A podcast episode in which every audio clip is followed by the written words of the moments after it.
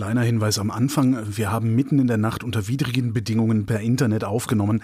Ich bitte, die teilweise schlechte Klangqualität und die Aussetzer zu entschuldigen.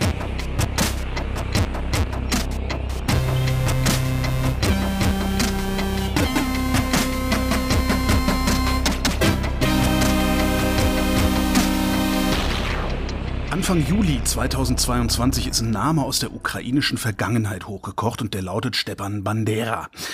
Dem ukrainischen Botschafter in Deutschland wird schon seit längerem vorgeworfen, dass er mal einen Kranz an Banderas Grab niedergelegt hat. Und zuletzt hat er sich im Interview mit Thilo Jung derart um Kopf und Kragen geredet, dass sogar das ukrainische Außenministerium sich von seinen Aussagen distanziert hat. Die einen halten Bandera für einen Freiheitskämpfer, die anderen halten ihn für einen Faschisten. Ich habe den Verdacht, dass er beides sein könnte, und für Russland ist er sowieso einer der Belege dafür, dass die Ukraine ein Naziland ist.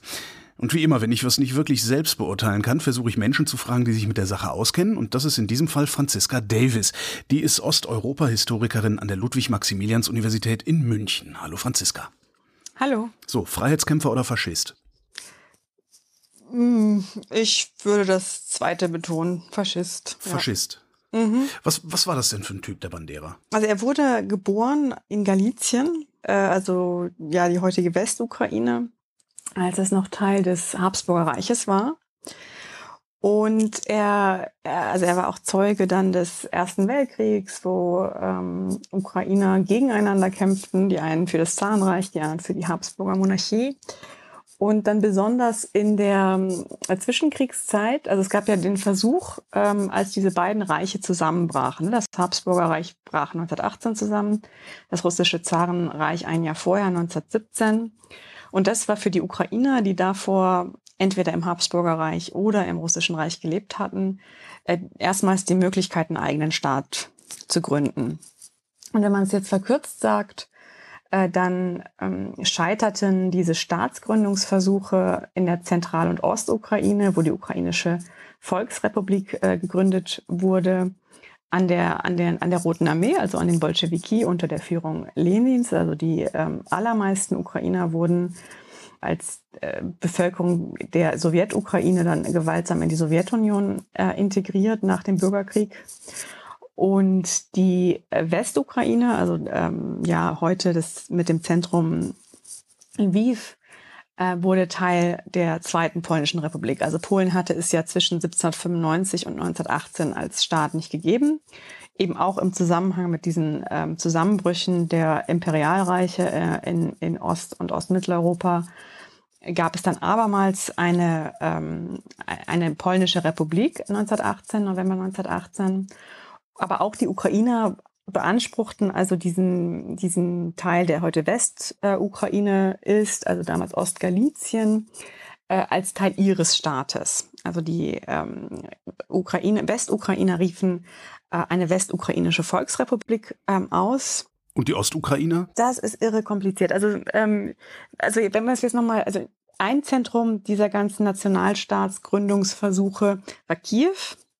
Ja, also da haben wir 1917 die sogenannte Zentralrada, die erstmal nach der Februarrevolution von 1917, mit der ja äh, in Petersburg dann die Zarendynastie fällt, erstmal sagt, nee, wir machen also eine, Autonomie, eine autonome Republik in einem föderalisierten, demokratisierten Russland. Und je deutlicher wird und besonders dann nach der Machtübernahme der Bolschewiki im November 1917, erklären dann die Ukrainer ihre Unabhängigkeit. Das wird von den Bolschewiki äh, nicht akzeptiert. Also Lenin streibt sich zwar auf die Fahnen, dass er Anhänger der, des Selbstbestimmungsrechts der Völker sei, aber gerade die Ukraine, aber auch andere nicht russische Regionen des ehemaligen Zahnreiches, also da, da werden Unabhängigkeitsbewegungen, unabhängige Staaten eben nicht akzeptiert. Das, die gewaltsame Eroberung oder Rückeroberung dieser Gebiete geschieht dann eben im Namen der Weltrevolution, nicht irgendwie im Namen des russischen Zarenreiches, aber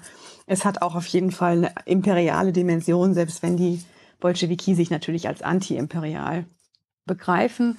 Und man hat dann 1917 äh, bis, ähm, bis zu Beginn der 1920er Jahre wirklich eine, also da vollzieht sich eigentlich ein vielerlei Kriege, äh, kann man sagen, auf dem Territorium der Zentral- und Ostukraine kämpfen einerseits die Bolschewiki, dann kämpfen andererseits die sogenannten Weißen, also das Sammelbecken für all die, jene Kräfte, die eben antibolschewistisch vor allem sind, also da konservative bis reaktionäre Kräfte. Dann gibt es aber auch unter, also der wichtigste ist Simon, Simon Peteljura, immer noch die Bestrebung von den Ukrainern, einen ukrainischen Staat zu gründen. Und also, und dann gibt's noch äh, anarchistische Verbände, Warlords. Also es ist eine extrem unübersichtliche Gewaltgeschichte. In, in Kiew wechseln sich die Besatzungsregimes, die eigentlich jedes Mal auch mit Gewalt einhergehen, nur so ab. Es kommt auch zu grauenhaften antijüdischen Pogromen. Also sehr viele Juden werden ermordet, gerade von den ähm, von der sogenannten Weißen Bewegung. Da gibt's massenhaften äh, Terror und äh, Morde an Juden, also weil die, weil es dieses Feindbild gibt des jüdischen Bolschewismus da, da bereits äh, wird also Judentum mit Bolschewismus assoziiert. Aber es sind eben auch die oft bäuerlichen Soldaten, die für äh, Simon Peteljura kämpfen, also für eine unabhängige Ukraine, die auch massenhaft Juden ermorden. Eigentlich ist es kompliziert, also Simon Bottel, Simon Ich merke es gerade, ja. Ich merke gerade, warum du, warum du vorher gesagt hast, äh, eigentlich müssten wir das ausweiten und über die Ukraine im Zeitalter der Massengewalt sprechen. Ja, genau, Sollten wir lieber ja. da anfangen und dann irgendwann zu Bandera kommen? Das können wir machen. Also, okay. also im Grunde genommen könnte man sagen, man hat auf dem Territorium der heutigen Ukraine von 1914, also mit Beginn des, ähm, des Ersten Weltkriegs, bis ähm, ja in der Westukraine sogar bis in die 1950er Jahre, in der Zentral- und Ostukraine bis etwa 1945, also Ende des Zweiten Weltkrieges, einfach eine, ein, eine unglaubliche Gewaltgeschichte. Also das fängt an mit dem Ersten Weltkrieg, der ja auch im, im Osten Europa anders alt ist als in, in Westeuropa. Also bei uns ist das so sehr stark diese Erinnerung an die an die Schlacht ähm, von Verdun und sowas. Genau, an diese Schützengräben, wo, ja. wo sich so eine Front, die sich eigentlich nicht bewegt. Stellungskrieg, ja. Genau, so ein Stellungskrieg. Äh, das, das ist so die präsente Erinnerung in, in, ähm, in Westeuropa und in, in Osteuropa, und da ist eben die Ukraine wirklich eines der wichtigsten äh, Schlachtfelder.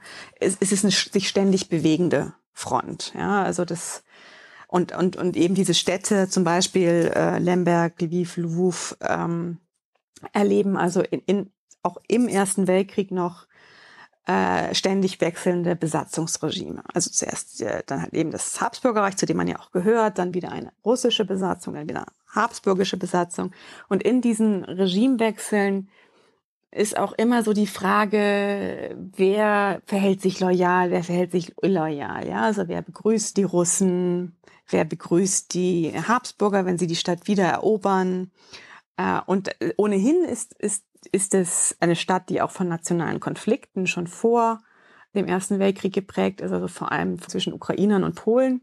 Juden geraten wie so oft zwischen die Fronten, also sie werden von beiden Seiten beschuldigt, dass sie äh, sich jeweils der anderen Seite andienen und, und, und dieses ohnehin schon von Misstrauen geprägte Verhältnis, das ähm, wird dann eben nochmal ja, auf die Probe gestellt, beziehungsweise verschlechtert sich mit diesen Gewalterfahrungen. Ist dieser Antisemitismus, also der die Juden zwischen die Fronten geraten ist, ist das der gleiche Antisemitismus wie bei uns oder ist das nochmal ein spezieller? Der Unterschied ist, da ist diese besondere Stellung der Juden in, ähm, in Osteuropa, die sich eigentlich, oder in Ostmitteleuropa, die sich eigentlich bis weit ins 20. Jahrhundert ähm, hält. Ja, also die, die ähm, Ukrainer sind meist, also sind in ihrer Mehrheit ukrainischsprachige Bauern die Führungsschicht ist immer noch der, oft der polnische Adel.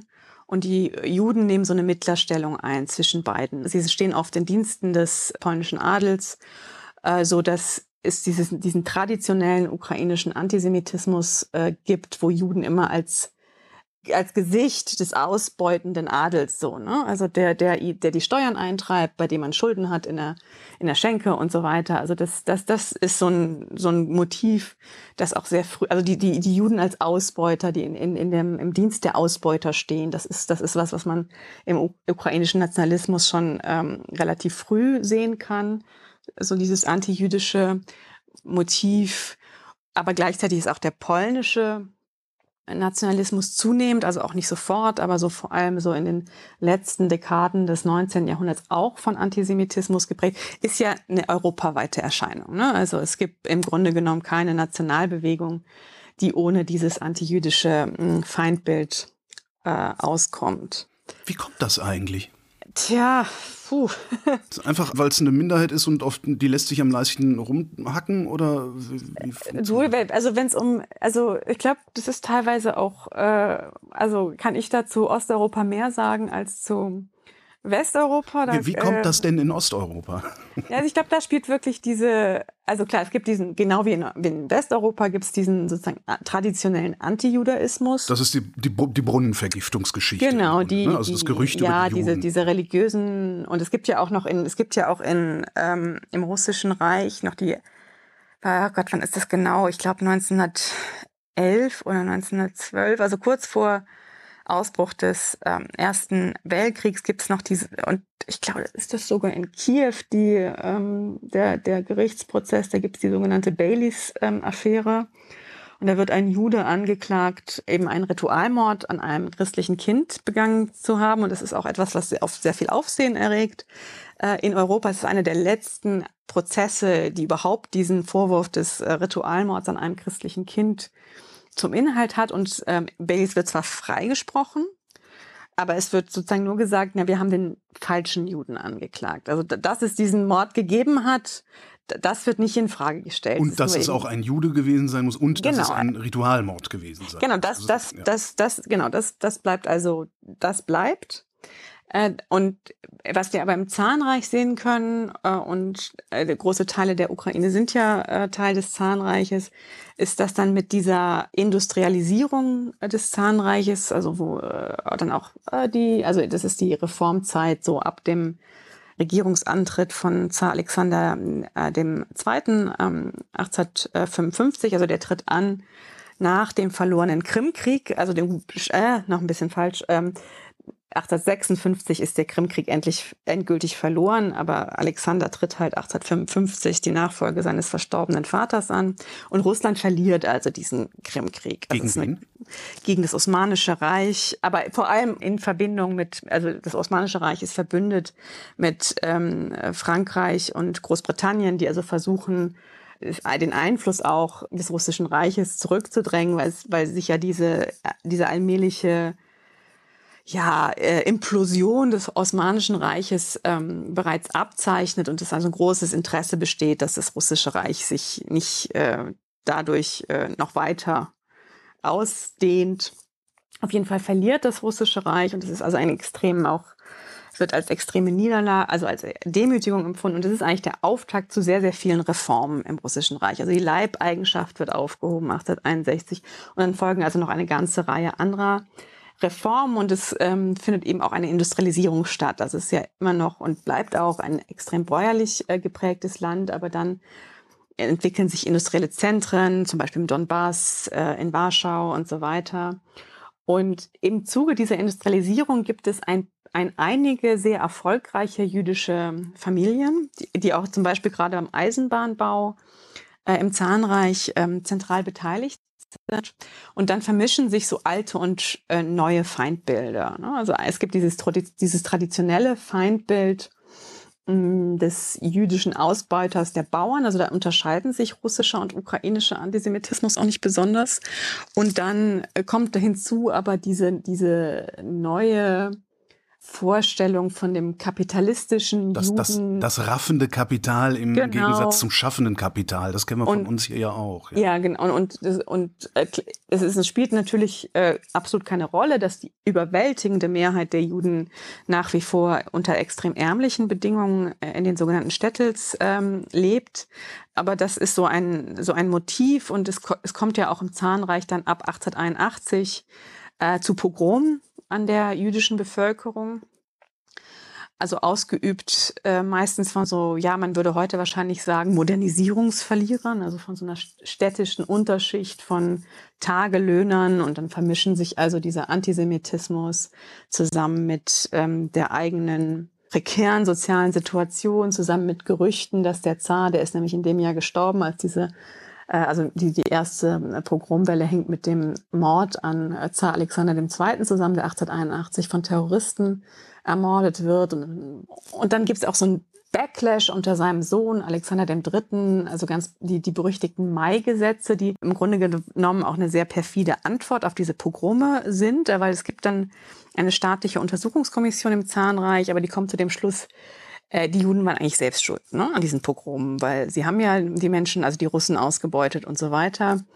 Und in diesen ähm, Mai-Gesetzen wird dann, und das ist für die, gerade für die jüdische Intelligenz ja eigentlich das ähm, ja, prägendste, die prägendste Demo äh, ähm, Diskriminierung, werden bestimmte Quoten für Universitäten festgelegt, so dass viele, vielen Juden, die eigentlich die Qualifikationen haben, an die Universitäten zu gehen, der Zugang äh, verwehrt wird. Also das heißt, Antisemitismus spielt eine große Rolle. Und wenn man sich jetzt speziell das jüdische Verhältnis an, ansieht, dann wiederholt sich eigentlich in dieser Phase der Massengewalt etwas.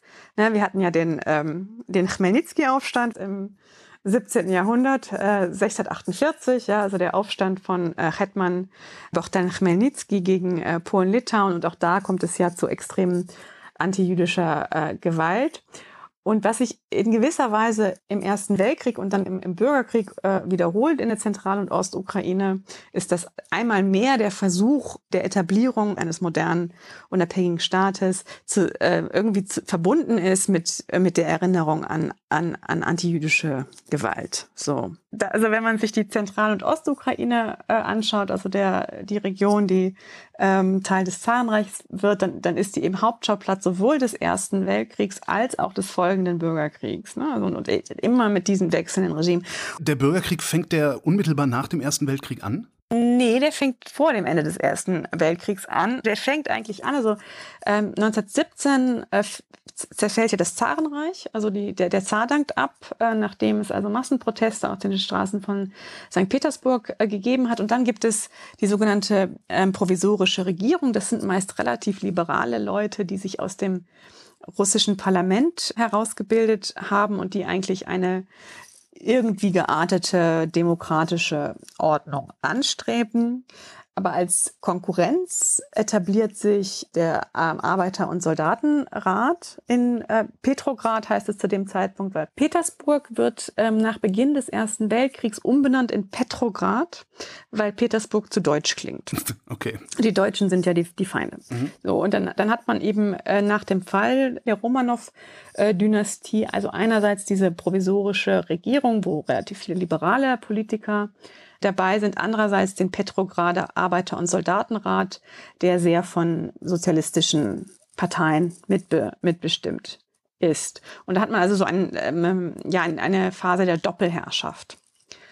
Und Lenin kehrt ja dann mit Hilfe der Deutschen, die ein großes Interesse haben an einer Destabilisierung Russlands, äh, Zarenreich ist es ja nicht mehr, kehrt dann zurück und über mehrere Monate gelingt es den Bolschewiki eigentlich immer besser, so die städtischen Arbeiter und Soldaten für ihre Sache zu gewinnen. Also sie sind, sie sind nie so richtig die Mehrheit, aber auf diese Leute können sie sich stützen und damit mit, und mit der Unterstützung dieser äh, Gruppen übernehmen sie im Oktober 1917 die Macht und das, das nennt man ja oft Oktoberrevolution, aber man könnte eigentlich sagen, ähm, es ist eigentlich eher so ein Staatsstreich. Also das ist ein relativ von einer kleinen Gruppe gut organisierte Machtübernahme. Und es gibt dieses, ich weiß tatsächlich nicht, ob es wirklich stimmt, aber es gibt irgendwie diese, diese Aussage, naja, als dann äh, Sergei Eisenstein, der sowjetische Regisseur, zehn Jahre später zum zehnten Jubiläum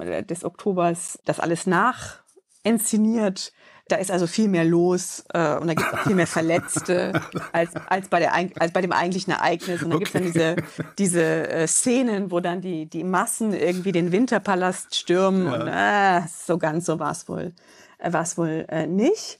Aber was äh, Lenin äh, dann macht, ist, dass er die sogenannte konstituierende Versammlung, und das ist, die, das ist das, worauf die provisorische Regierung immer beharrt hat. Wir machen jetzt erstmal nicht so viel, bis es nicht demokratische Wahlen gegeben hat. Bis es nicht. Aber immerhin, ja. Ja, ja, nee. Also es ist wirklich eine relativ liberale ähm, Geschichte. Äh, also wir warten, bis es Wahlen zu, den, zu der konstituierenden Versammlung gegeben hat und dann schauen wir weiter. Lenin ist der Radikaler, ne? der sagt also sofort äh, Frieden, sofort Ende des Krieges, ähm, äh, so und äh, Brot, also er hat halt so einfache ähm, Versprechungen. Und 1918, also zu Beginn des Jahres 1918, tritt diese konstituierende Versammlung tatsächlich zusammen und die Bolschewiki haben nicht die Mehrheit und sie lösen sie dann gewaltsam auf und das ist eigentlich der Beginn des äh, Bürgerkriegs. Und es ist Bürger, also russischer Bürgerkrieg ist so ein bisschen so ein blöder, blöder Begriff, aber es gibt auch nicht so richtig einen besseren.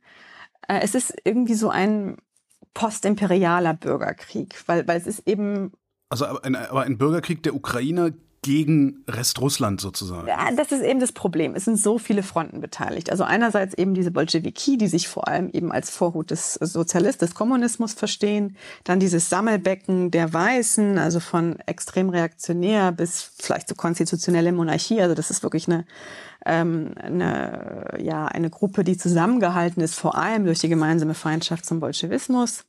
Äh, dann gibt's aber auch noch die Bauern, die eigentlich vor allem endlich äh, ihre Freiheit und ihre Ruhe vor, vor Großgrundbesitzern und so haben wollen. Dann gibt's anarchistische Bewegungen. In der Ukraine ist, ist Nestor Machno der wichtigste. Dann gibt's aber eben mit Semyon Poteljura auch jemand, der eben wirklich einen eigenen ukrainischen Staat gründen will. Dann gibt's noch eine Reihe von Warlords. Also es ist wirklich ein, ein, ein Szenarium der wirklich der, der Massengewalt. Und das hat sich über, über was für ein Gebiet hat sich das denn ausgedehnt? Also haben die sich den ganzen Tag die Köpfe eingeschlagen oder wie muss ich mir das vorstellen? Ja, es, es, es wechselten ständig ähm, die Besatzungsregime. Ich, und ich kann jetzt auch wirklich, ich muss jedes Mal vor jedem Seminar, muss ich, versuche ich mir zu merken, wie oft in Kiew die Macht gewechselt okay. hat und wann. Und ich schaff's eigentlich nie. Also das, das ist ähm, aber das ist ähm, sehr, sehr gut literarisch ähm, verarbeitet in dem Buch von Michael Bulgakov, einem äh, Kiewer Schriftsteller, äh, Die Weiße Garde. Mhm. Da, ähm, da ist das, äh, weil es gibt dann zwischen, also ich will jetzt nicht noch alles noch mehr durcheinander bringen, aber es gibt dann zwischen, zwischenzeitlich auch einen, ähm, einen äh, von Deutschland abhängigen Vassallenstaat. Ach, echt? In der Ukraine, ja, ja. Mit, ähm, da wird dann der äh, konservative Hetman Skoropadsky von den Deutschen äh, installiert, ne, der dann natürlich von, von Leuten wie Simon Potaljura abgelehnt wird. Also das ist, das ist ein Roman, der, finde ich, das sehr gut äh, zeigt, dieses, diese, diese Situation des, des Chaos und des Umbruchs und der Gewalt und man muss eigentlich ständig Angst haben. Äh, es spielt in Kiew und wo das auch gerade aus dieser Perspektive der Roten Armee äh, toll sehr eindrücklich geschildert ist, auch, auch dann auch mit dieser antijüdischen Gewalt und überhaupt mit dieser, ja, ja, massiven Gewalterfahrung, ist ähm, Isaac Babel, die Reiterarmee. Also das äh, wären für mich so zwei literarische Beispiele, die das irgendwie versuchen, auf diese Art und Weise greifbar zu machen. Und letztlich endet, also es ist wieder alles wahnsinnig verkürzt, aber letztlich endet das Ganze in der Zentral- und Ostukraine mit dem Sieg der Bolschewiki. Und dann wird eben die äh, ukrainische ähm, sozialistische ähm, Sowjetrepublik gegründet. Und das ist ein interessanter Gegensatz zum Zahnreich, weil ja die russischen Nationalisten im Zahnreich und auch der Staat immer gesagt haben, Ukrainer gibt's nicht. Ukrainer sind einfach von den Polen korrumpierte Russen. Ah, okay. Ja, also dass die sprechen irgendwie so einen merkwürdigen Dialekt des Russischen, den die Polen verdorben haben, aber Ukraine, die Ukraine als Staat gibt's nicht. Sie hat keine eigene Geschichte, sie hat keine eigene Sprache, sie hat keine eigene Kultur. Das heißt, was Putin heute erzählt, hat im Zarenreich angefangen. Absolut. Also es, kann, es ist wirklich äh, faszinierend. Also kann man manchmal kaum auseinanderhalten. Also das ist wirklich, das ist wie wirklich diese, dieser ähm, Nationalimperialismus. Ähm, des 19. Jahrhunderts, der russische Nationalimperialismus. So, und den lehnen die Bolschewiki ja äh, eigentlich explizit ab. Ne? Die sagen, nee, also mit diesem großrussischen Chauvinismus des Zarenreichs haben wir nichts zu tun. Wir sind antiimperial. Bei uns gilt das Selbstbestimmungsrecht der Völker, aber da klafft eine gewisse ein, ja, ein gewisser Kontrast zwischen äh, Ansp Anspruch und Wirklichkeit. Ja, aber wa warum klafft der da? Also warum, warum ist ausgerechnet für die Ukrainer das Selbstbestimmungsrecht der Völker nicht gültig? Es, es gilt ja nicht nur für die Ukrainer, also auch zum Beispiel im, im Kaukasus oder in Zentralasien. Da, da, das, das, das wird ja auch alles letztlich gewaltsam integriert. Aber, aber Kiew ist tatsächlich ähm, zentral. Und das bleibt eigentlich auch bis zum Ende der Sowjetunion so. Insofern gibt es sehr wohl eine Kontinuität. Kiew und die Ukraine muss auf jeden Fall dazugehören. Also das, das ist nicht akzeptabel, dass das nicht dazugehört. Es wird eben im Namen der Revolution erobert. Äh, aber nichtsdestoweniger, es wird gewaltsam erobert. Aber was die Bolschewiki halt machen, und das ist ein, bei der Gründung der Sowjetunion, ist dann, dass sie eben die ukrainische sozialistische Sowjetrepublik gründen. Und das ist ja ein großer Unterschied. Weil das Zahnreich hat ja gesagt, Ukraine gibt's gar nicht. Und die, ähm, die Sowjets sagen, klar, gibt's Ukrainer und die kriegen auch ihre eigene Republik. Ne? Die Macht liegt in Moskau, das ist völlig klar. Aber die Idee dahinter ist, dass Lenin ähm, sagt, äh, klar ist irgendwie der Nationalismus, das ist ein Trick der Bourgeoisie, aber es ist ein extrem guter Trick und mit dem müssen wir irgendwie arbeiten. Ah, okay, das heißt, er, er gewährt ihnen sozusagen einen Scheinnationalismus. Ja, genau, genau, ganz genau, ja, ja. Also das, und das, die, die Formel ist national in der Form sozialistisch im Inhalt. Ah. Und die Idee ist, man, man, ähm, man hegt diesen Nationalismus, der ja im, im Fall der Ukraine auch wirklich besteht und sehr stark ist. In Zentralasien sieht das zum Teil sehr anders aus. Da, da, da wird diese nationale Identität eigentlich erst durch diesen, diese bolschewistische Nationalitätenpolitik in den 20er Jahren mitgeprägt. Aber im Falle der Ukraine gibt es ja eine relativ starke ähm, verhältnismäßig starke Nationalbewegung. Also nicht, dass die die ganzen Bauernschaft erfolgt, äh, erfasst, aber ne, es gibt eben auch diese ganzen Versuche einer Nationalstaatsgründung. Ähm, das meine ich, wenn, wenn, wir, wenn wir über Nationalismus reden, dann reden wir nicht über diese Art von expansiven Nationalismus, den das Deutsche Reich dann irgendwann sich äh, übergeholfen hat, sondern da geht es wirklich um Staatwerdung. Ne? Ja, Genau. Und, ähm, und in den 20er Jahren äh, gibt man, hat man in der gesamten Sowjetunion die sogenannte Politik der Korenisatia. Das heißt übersetzt Einwurzelung. Einwurzelung. Äh, Einwurzelung. Die Idee ist, man schafft nationale Eliten, nationalkommunistische Kader, die Moskau treu ergeben sind und kann so diesen ganzen Nationalismus einhegen.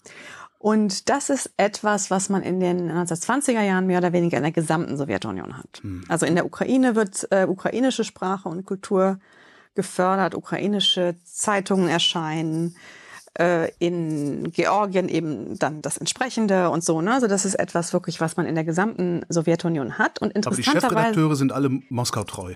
Ja, klar. Verstehe. Das ist, das ist schon wichtig, ja, ja. Das ist der Trick. Hm? Ja, und, ähm, und es gibt einen super ähm, äh, eleganten Aufsatz von dem äh, von Joris Slutskin. Das ist ein ursprünglich aus Russland stammender Historiker, der aber lange in Berkeley war.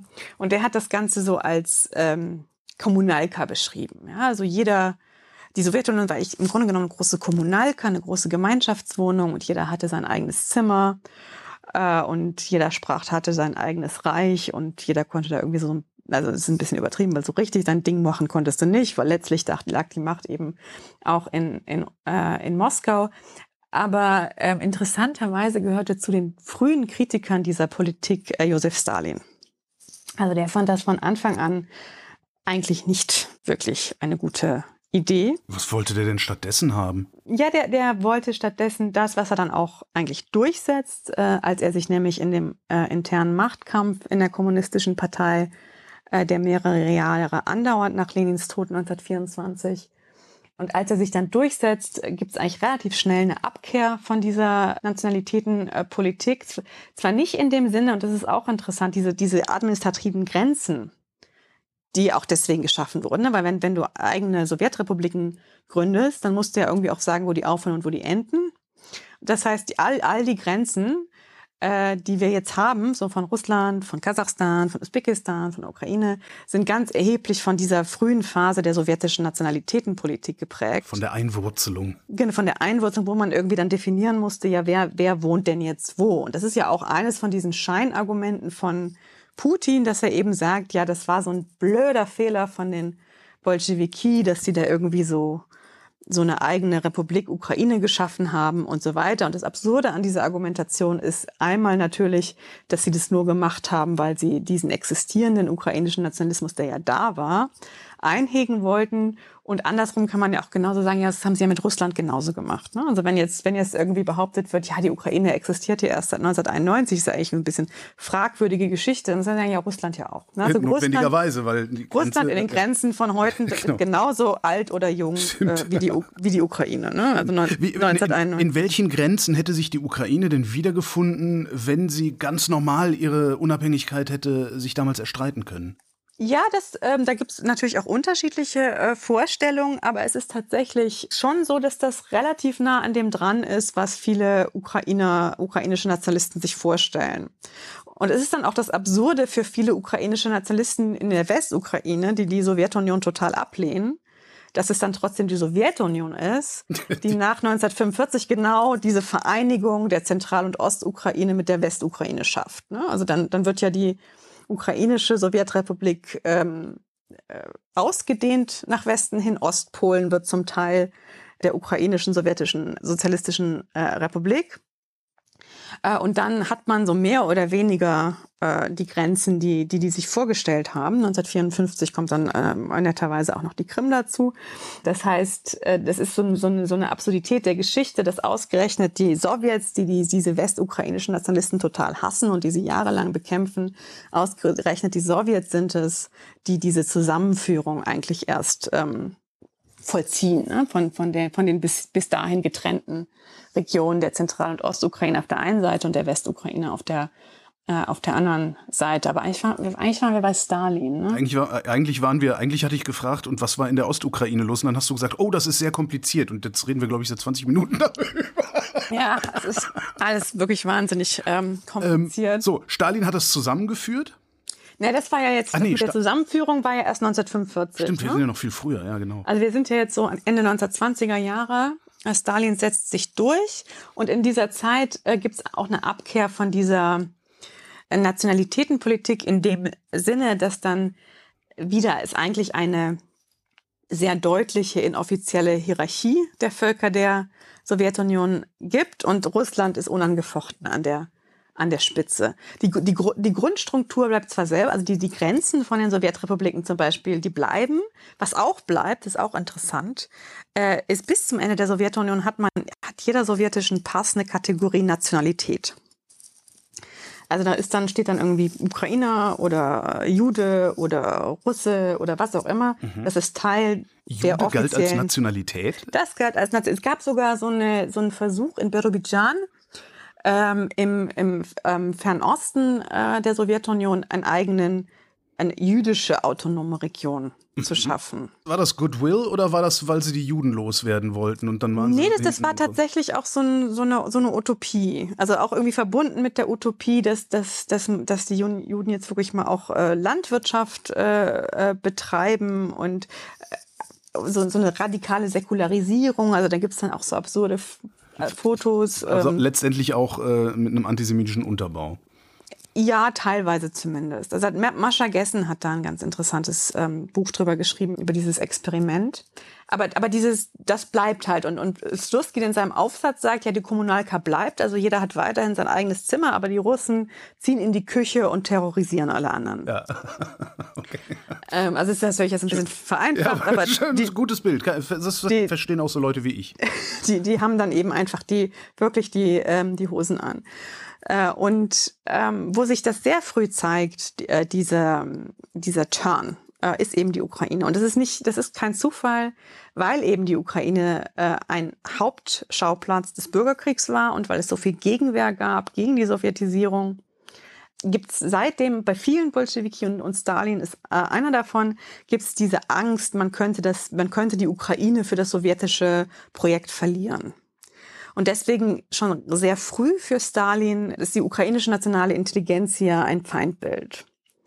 Und was auch unter Stalin beginnt, also es ist in mehrfacher Hinsicht eine Abkehr von, von Lenin, einmal was die Nationalitätenpolitik angeht, was was ja auch sehr schnell beendet, ist äh, die sogenannte neue ökonomische Politik. Ich weiß nicht, ob du von der schon mal gehört nee. hast. Okay, das ist Lenins Versuch in den 1920er Jahren nach dem Ende des Bürgerkriegs, dieses völlig ja am Boden liegende Land, also es gab ja auch zu, äh, dann im Bürgerkrieg und auch danach noch, noch Hungersnöte irgendwie wieder in Gang zu bringen, indem er bestimmte Markt, also bestimmtes Unternehmentum, Unternehmen, Unternehmertum wieder zulässt, äh, indem den Bauern viele Freiheiten gegeben werden. Sie dürfen wieder ihre Erträge ähm, frei verkaufen und so weiter. Und das ist enorm umstritten, diese Politik. Aber Lenin verkauft sie äh, mit, wir nehmen ein bisschen was von unserem politischen Programm zurück und dann können wir erst recht dann den Fortschritt schaffen.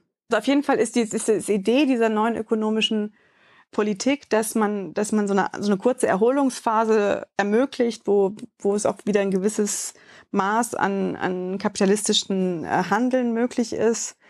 Äh, und das, auch das ist sehr umstritten in der Partei und, und, ähm, auch, und, und Stalin ist dann derjenige, der gerade in Bezug auf die Bauern sagt, nee, das ist jetzt Schluss mit deren Autonomie, das ist jetzt Schluss mit deren Freiheit, die müssen jetzt äh, in das sowjetische System gezwungen In die Kooperative werden. In die Kooperative. In, in, die Landwirtschaft muss, muss kollektiviert werden und so.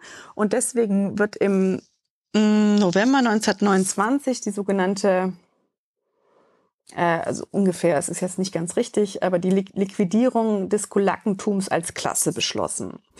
Des ähm, Kulakentums? Des Kulakentums. Der Kulak ist äh, ein Begriff, der eigentlich noch aus dem 19. Jahrhundert äh, stammt, aber unter den Bolschewiki so eine ganz klar ideologische Funktion auch bekommt. Und das, das ist, äh, die, das ist eigentlich so ein, ein, ein, ein Konstrukt, also äh, von einer Klasse der reichen Bauern. Also ein, ein Kulak ist ein reicher Bauer. Äh, sehr oft hat das mit der eigentlichen sozialen Realität in den Dörfern äh, nichts zu tun, aber es ist auch so, so der Versuch, diesen, diese Logik des Klassenkampfes, die ja für die Bolschewiki ganz zentral ist, in, in die bäuerliche Realität zu trans, äh, transportieren und dann irgendwie zu sagen, wir müssen jetzt gerade die reichen kapitalistischen Bauern vernichten. Das der ist also einen Hektar Land, der muss reich sein. So ungefähr. Und, mhm. und, oft waren es aber dann genau die Bauern, die sehr angesehen waren im, im Dorf und die eigentlich ähm, ja ein hohes Prestige ge genossen und die wichtig waren für die, für die ganze ökonomische Struktur des Dorfes. Aber, aber das, das ist das neue Feindbild. Und dann gibt es eigentlich Massenterror in der gesamten Sowjetunion, aber die Ukraine ist abermals ein ganz wichtiger Schauplatz davon. Ähm, auf Ukrainisch ist es der Kurkul, der Kulak. Äh, und es werden also Bauern mit ihren Familien zwangsdeportiert äh, nach Sibirien, aber teilweise, also teilweise in völlig unfruchtbare äh, Regionen, wo sie auch, wo sie schnell sterben. Und äh, das ist wiederum die Vorbedingung, äh, es insgesamt bet betrifft das zwei Millionen äh, Bauern, dafür, dass dann abermals eine Hungersnot sich abzeichnet. Aber in der Ukraine ist mehr oder weniger zeitgleich, ähm, setzt eben auch schon dieser Terror gegen die nationale Intelligenz ein. Und deswegen sieht man in der Ukraine, gerade in der Ukraine, in, in Kasachstan sieht man es auch, aber gerade in der Ukraine sieht man eben auch, es gibt eine Verbindung zwischen dieser Gewalt gegen eine Klasse oder gegen eine, gegen eine vorgestellte Klasse, in dem Fall das Kulakentum, verbindet sich aber mit so einer antinationalen Politik gegen, gegen die sogenannten ukrainischen Nationalisten, die, die Stalin eben als Bedrohung äh, sieht. Und das ist ähm, zu Beginn 1930 beginnt das in der Ukraine mit einem Schauprozess gegen 45 intellektuelle Wissenschaftler, ehemalige Politiker, also wirklich gegen so Leute aus der, aus der Intelligenz hier, die werden also der antistaatlichen Aktivitäten beschuldigt. Und dieser, dieser Massenterror gegen die Intelli ukrainische Intelligenz, der setzt sich in den nächsten Jahren fort. Also die werden erschossen, die werden in Gulags ähm, abtransportiert und so. Das heißt, dieses ganze Feindbild, was wir jetzt so oft hören von Putin äh, mit den Faschisten und den Nationalisten und so, das fängt noch vor dem Zweiten Weltkrieg an. Also das, das es hat eine längere äh, Geschichte. Waren die, die Intelligenzia, die Sie da versucht haben äh, auszumerzen, waren das Faschisten? Nein, das war, äh, und, und da, das ist eben auch so eine beunruhigende Parallele zu heute, das waren im Grunde genommen die, das, das intellektuelle Rückgrat der ukrainischen Nation. Also es waren wirklich, es waren Künstler, Intellektuelle, Autoren, auch ähm, Politiker, die in dieser unübersichtlichen Zeit zwischen Zerfall des Romanow-Imperiums und Gründung der ukrainischen Sowjetrepublik ähm, auch in der Politik aktiv waren, für einen eigenen ukrainischen Staat gekämpft haben und so. Also es war, es war wirklich, also diese, diese ganze Geschichte der Ukraine im 20. Jahrhundert ist auch eine unglaubliche Verlustgeschichte. Ja, also das, da wird wirklich fast in den 30er Jahren mehr oder weniger ein, ein, ein Großteil, ein, ein sehr großer Teil der ukrainischen Intelligenz ja einfach äh, vernichtet. Und das ist ja auch der Plan, den, äh, den Putin jetzt auch verfolgt. Ne? Auf diesen Listen, und ich glaube, ich finde find es absolut glaubwürdig, dass es die gibt, stehen ja nicht zufällig gerade wirklich Leute, äh, Künstler, Schriftsteller, äh, Aktivisten, Politiker, äh, wo es diese Vorstellung gibt, das sind diejenigen, die eigentlich diese Nation ähm, am Laufen halten, die das Rückgrat dieser Nation ähm, sind. Und auch zu Beginn der 1930er Jahren gibt es aber eben durch die Kollektivierung der Landwirtschaft, durch den vorangegangenen Terror ähm, gegen die Kulaken, durch hinzu kommen dann auch noch Missernten, aber gibt es in der ganzen Sowjetunion Hungersnote. Schwerpunkt ist da aber die Ukraine, Kasachstan, die Wolgadeutsche Autonome Republik, die Kubanregion, wobei da viele Ukrainer wohnen, auch Teile der belarussischen Sowjetrepublik und die, äh, die transkaukasischen Republiken. Aber hier ist es wieder mal so, dass es in der Ukraine und auch in Kasachstan, aber ich kann Kasachstan kenne ich mich äh, leider nicht so gut aus, aber da hat mein Kollege Robert Kindler ein Buch drüber geschrieben. Da ist es eben gleichzeitig eine, eine mh, mm, der wirklich äh, ja mit genozidaler Politik der Versuch, die Nation zu brechen, sie endgültig in die in die Unterordnung zu, zu unter Moskau zu zwingen und im Falle der Ukraine wird das erinnert als Holodomor, das hast du wahrscheinlich schon mal gehört, das ist diese Hungersnot, dann die, äh, wo in der Sowjetukraine ähm, etwa vier Millionen Menschen sterben. Also einfach verhungern. Weil Russland da alle Nahrungsmittel rausgeschleppt hat. Äh, ne? Die Sowjetunion, aber ja, es ist, Sowjetunion. ja, aber es ist, wie du schon sagst, es wird auch gerade jetzt äh, aus naheliegenden Gründen, ist es für die Ukrainer eigentlich ein, ein ähm, ein russischer Genozid an ihrem Volk. Mhm. Ein, ein, Genozid an ihrem Volk. Was, was würdest du sagen als Historikerin, da, was, was, da, was genau es war? Ja, also was, was ich sagen würde, was historisch erwiesen ist, ist, dass es eine künstlich verursachte Hungersnot war, die mit einer genozidalen, die gleichzeitig eine genozidale Politik war gegenüber äh, der Ukraine als äh, Nation. Ich, ich, ich drücke das jetzt so komisch aus, mhm. weil diese Frage Genozid ja oder nein ist eigentlich, würde ich sagen, keine geschichtswissenschaftliche äh, Frage. Also Genozid, zumindest der, der Genozidbegriff, äh, um den es da geht, weil es ist ja auch eine politische Frage. Also wenn man es ist ja kein Zufall, dass, dass auch andere Gruppen eben ähm, darauf bestehen, äh, die, die Armenier, dass äh, ein, ein Verbrechen, das an ihrem Volk verübt wurde, als Genozid anerkannt war. Das ist ja auch eine politische Frage. Damit gehen bestimmte, ähm, ja, da geht eine Anerkennung einfach äh, einher. Das kann auch eine Grundlage sein für Forderungen und so weiter. Und da muss man dann wiederum fragen, was ist eigentlich ein Genozid? Wenn man jetzt ähm, rein das von der juristischen ähm, Perspektive sieht, ist der Genozidbegriff eigentlich der von 1948 durch die UN definierte. Also in 1948 verabschiedet die, ähm, verabschieden die Vereinten Nationen eine Konvention, wo definiert ist, was ein Genozid ist. Das heißt, ich, ich würde sagen, es ist eher eine juristische und eine politische Frage als eine historische. Aus historischer Sicht würde ich sagen, das ist nicht so wichtig. Also es, es war natürlich, es war eine, eine genozidale Politik gegenüber den äh, Ukrainern. Es war die Absicht, einen Teil der Ukrainer auszuhungern, um der Nation das Rückgrat zu brechen. Ich würde sagen, daran besteht kein Zweifel. Aber es ging nicht darum, äh, die gesamte Ukraine oder das gesamte ukrainische Volk auszulöschen auf die eine oder andere Weise. Darum ging es auf keinen Fall war, ging jetzt nicht darum, jetzt vergleichbar mit dem Holocaust. Es, es war nie so, ähm, dass jetzt irgendwie, das ist ja das Besondere, das Einzigartige, würde ich sagen, am Holocaust, dass es da wirklich darum ging, wirklich auch den letzten jüdischen, äh, äh, letzte jüdische Person, die letzte Jüdin, den letzten Juden in Europa zu vernichten, also wirklich alle zu vernichten. Äh, das, das ist nicht der Fall gewesen in der, äh, in der Sowjetukraine. Darum ging es nicht. Holodomor war 1930, ne? Ja, also, also zwischen 1900, also Höhepunkt war so 1933, äh, 1934 schwächt es sich langsam ab. Und wenn man sich jetzt äh, den Genozidbegriff anschaut, da gibt es eine ganze Menge von Punkten. Also da geht's äh, und und da würde ich auch sagen, wenn man sich anschaut, was jetzt in der Ukraine passiert, würde ich sagen, ich bin keine äh, Genozidforscherin. Also ich äh, lese nur das, was äh, kluge Menschen, die das sind, schreiben und überlege mir, was mich überzeugt. Ähm, aber die, die Zahl ist auch gar nicht so wichtig. Also ein Genozid fängt nicht erst dann an, nach dieser Definition von 1948, wenn du ein gesamtes Volk auslöschen willst. Also es reicht in Anführungszeichen, wenn du den Teil eines ähm, Volkes auslöschen willst durch bestimmte Maßnahmen und allein diese Berichte über die Massendeportationen von Kindern und das äh, in Kombination aber vor allem, und das, das ist ganz zentral für diese, für diese juristische Frage, ist die, ist die, ähm, ist die Intention. Gibt es die Intention, also die, die, die, die eindeutige Intention, dass etwas gemacht wird mit diesem Ziel?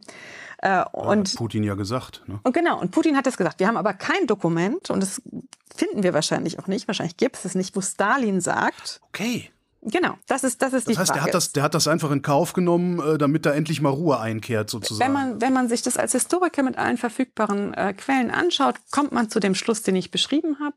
Aber um diese juristische Definition zu erfüllen, äh, muss äh, muss die Intention bewiesen sein. Und ich würde als Historikerin sagen, das ist egal. also vielleicht nicht völlig, aber, aber diese Politik hat es gegeben. Aber das hängt mit der spezifischen Geschichte von diesem Genozidbegriff äh, zusammen. Die geht nämlich zurück auf, ähm, dieser Begriff ist, ist eine Schaffung von Raphael Lemkin.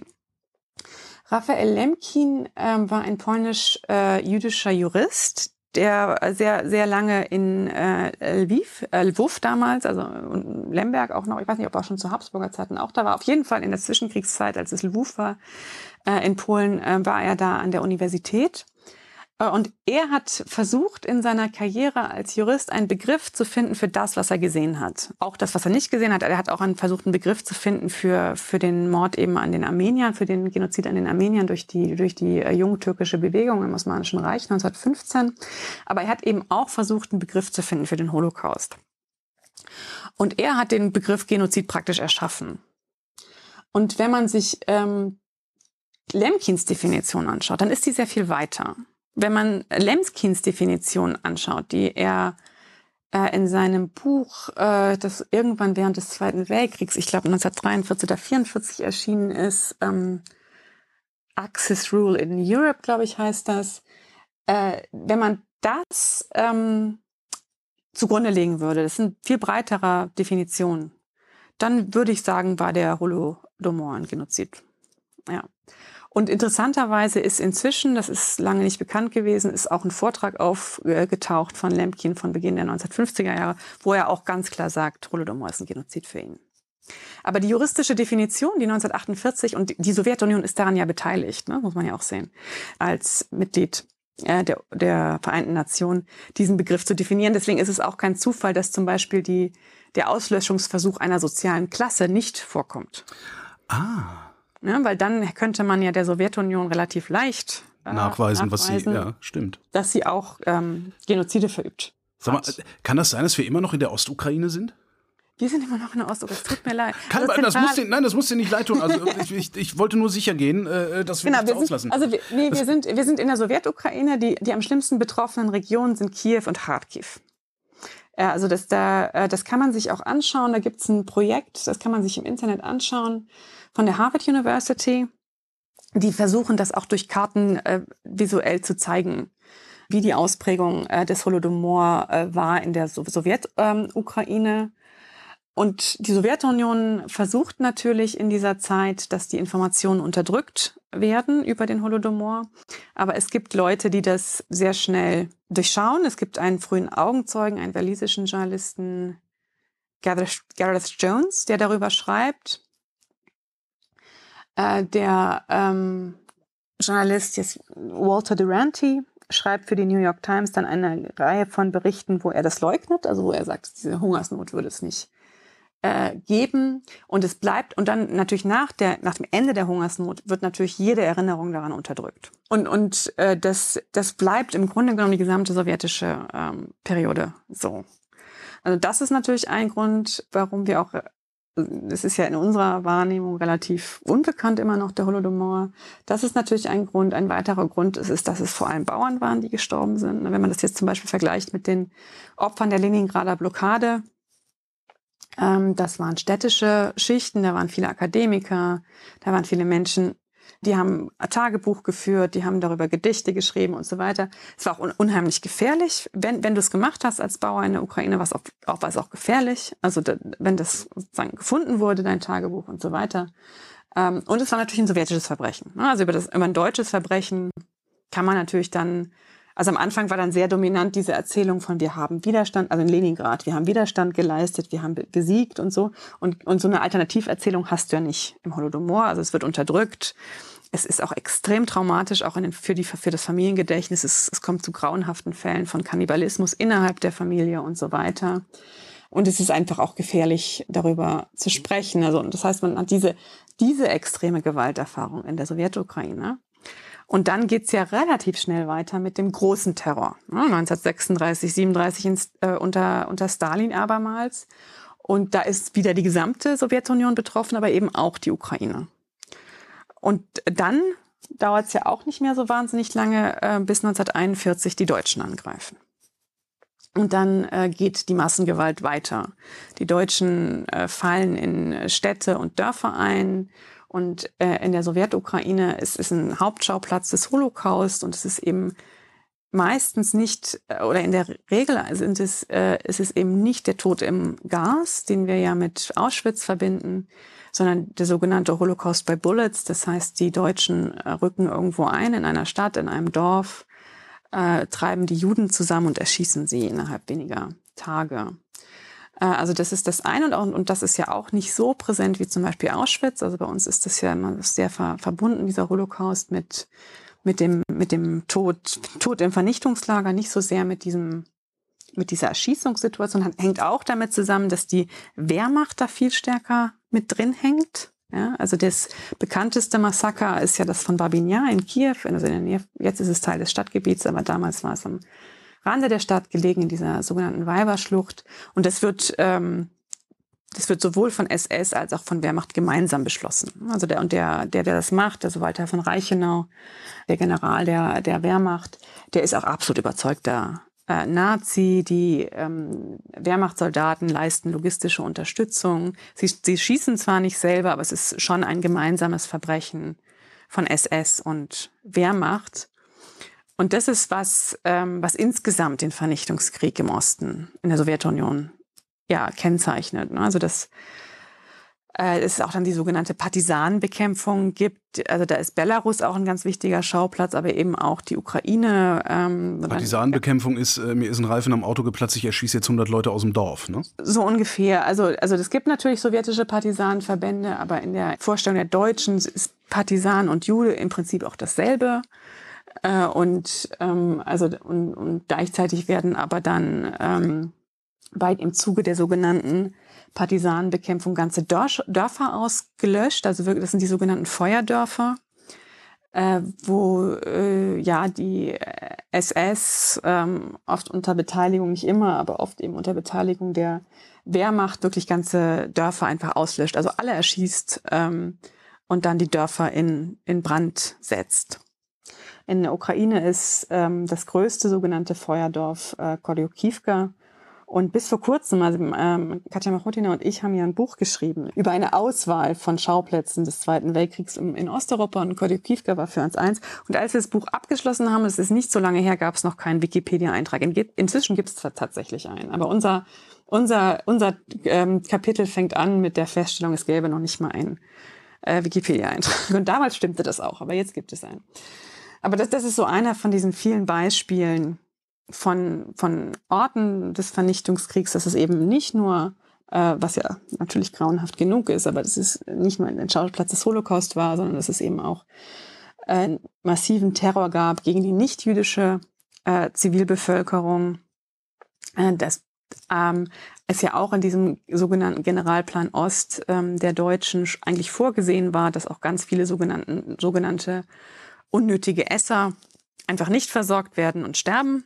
Äh, und das, das hat natürlich auch in hohem Maße die Sowjetukraine betroffen. Die ganze Geschichte der Zwangsarbeit, also allein zwei Millionen Menschen, die Zwangsarbeit äh, leisten mussten im Zweiten Weltkrieg, stamm, stammten aus der Sowjetukraine und, und all diese all diese Aspekte des Vernichtungskriegs, also auch diese koloniale Ausbeutung, die die ist einfach noch nicht so präsent. Oder, oder auch die sowjetischen Kriegsgefangenen, die ausgehungert wurden. Also da waren ja auch viele Ukrainer, Belarusen, Russen dabei. Und das heißt, diese, äh, wenn man das in so einem Gesamtkontext sieht, in der Sowjetukraine kann man eigentlich sagen, 1914 bis 1945 mehr oder weniger ein Kontinuum der, der Gewalt. Und gleichzeitig ja dann auch nach äh, 45 ist es extrem schwer, darüber zu sprechen, weil dieser der, der, der sowjetische Mythos ist ja der große Vaterländische Krieg. Wir waren alle Helden, wir haben Widerstand geleistet. Wir Außer haben, beim Hitler-Stalin-Pakt, aber darüber reden ja, wir nicht das, so gerne. Ja, ne? darüber ne? wird dann nicht geredet, natürlich. Ähm, wir haben wieder, wir haben, wir haben gesiegt, wir haben Widerstand geleistet, wir haben die Faschisten besiegt und so weiter. Und für diese ganzen Opfererfahrungen, oder auch gerade zum Beispiel für die Zwangsarbeiter. Ne? Das ist ja dann auch oft so, dass die, dass die also nach Deutschland äh, gewaltsam, oft einfach auch nur um den Hungerstod ähm, zu entfliehen, melden sie sich sogar in Anführungszeichen freiwillig zur Arbeit. Dann äh, werden sie nach Deutschland geschafft, da, da werden sie von ihren Arbeitgebern ausgenutzt, äh, schlecht behandelt. Äh, es gibt eine ukrainische Historikerin, die dazu gerade arbeitet und arbeitet, die schaut sich die Postkarten an, die Zwangsarbeiter aus, aus äh, der Ukraine nach, aus Deutschland in, in die Heimat geschickt haben. Und es beginnt eigentlich immer mit, ähm, ich bin noch am Leben. Und, und allein daran äh, sieht man, worum es geht. Ne? Es geht um die reine äh, Existenz. Und ähm, wenn diese Menschen dann zurückkehren in die Sowjetunion nach dem Ende des Krieges, dann sind sie sozial stigmatisiert, weil dann irgendwie gesagt wird, naja, für die Nazis gearbeitet, ihr seid Kollaborateure. Also viele von denen werden dann auch äh, in Gulags geschickt oder zu ähm, sehr schwerer körperlicher Arbeit verschickt, sind, sind sozial stigmatisiert und so weiter. Ja, also das ist, also und für all diese Erfahrungen gibt es ähm, keinen Raum. Und was auch sehr stark tabuisiert wird, ist der Holocaust. Eigentlich bildet sich ja im, im Zweiten Weltkrieg das antifaschistische jüdische Komitee in der Sowjetunion. Also Juden ähm, auch versuchen, international Hilfe zu organisieren für eben die sowjetischen Juden, die ermordet werden von den, von den Deutschen während des Krieges. Gelten die ukrainischen Juden auch als sowjetische Juden? Da, da, das ist eine gute Frage. Also das ist, ähm, also insgesamt, wenn wir jetzt die Gesamtzahl anschauen von 27, sind, die Gesamtzahl sind 27 Millionen sowjetische Opfer, Todesopfer im Zweiten Weltkrieg. Jetzt kann man schon seit längerem sehen, dass es da ähm, etwas böse gesagt eine Konkurrenz gibt zwischen Russland und der Ukraine, wer sozusagen mehr gelitten hat. Ne? Also äh, wer hat äh, wessen, also das sagen die Ukrainer, unser Territorium war komplett besetzt, ihr wart ja nur so ein bisschen im Westen ähm, besetzt und bei uns sind so und so viele ukrainische Juden gestorben und es gibt so eine Art ähm, ja, Überbietungswettbewerb. Wenn man das jetzt geschichtswissenschaftlich betrachtet, würde ich sagen, es ist extrem schwierig und eigentlich auch nicht, also weder geschichtswissenschaftlich und ich würde jetzt auch sagen, auch nicht moralisch äh, zu rechtfertigen, das zu machen, weil die Sowjetunion eben ein extrem multiethnischer, multinationaler Raum war. Und natürlich gab es Leute, die haben sich ganz klar als Ukrainer gesehen oder ganz klar als Russen oder so. Aber es gab Menschen, die haben sich äh, sowohl jüdisch als auch ukrainisch als auch sowjetisch. Also diese eindeutigen Kategorien von heute dann so rückzubeziehen auf die Vergangenheit ist halt irgendwie schwierig, weil damit, wenn man, wenn man gerecht sein wollen würde, wenn man den Opfern gerecht werden wollen würde, müsste man eigentlich bei jedem einzelnen der 27 Millionen Menschen herausfinden, wie haben die sich eigentlich selbst gefühlt. Und das geht natürlich nicht. Und bei ganz vielen würde man feststellen, die haben sich gar nicht so leicht einer bestimmten Kategorie ein, ein, einordnen lassen. Äh, vielleicht auch diese Menschen, die dann in, in belarussischen Dörfern vernichtet äh, werden, vielleicht haben die sich mit ihrem Dorf identifiziert. Ne? Oder vielleicht äh, war denen das alles wurscht mit, mit belarussischer Nation oder sowjetischer Staatsbürgerschaft oder so. Und, und das heißt, da, da wäre ich sehr vorsichtig. Aber was ganz wichtig ist, und das ist ganz lange in Deutschland schiefgelaufen, ähm, ist, dass man sowjetische Opfer mit russischen Opfern gleichsetzt. Das ist auf jeden Fall falsch. Zu Sowjetzeiten wurde, wurde das eben nicht, natürlich nicht thematisiert. Ne? Da, da gab es diesen alles überstülpenden Mythos des gemeinsamen großen Vaterländischen Kriegs. Ne? Also erste Chance 1984, 85 Perestroika.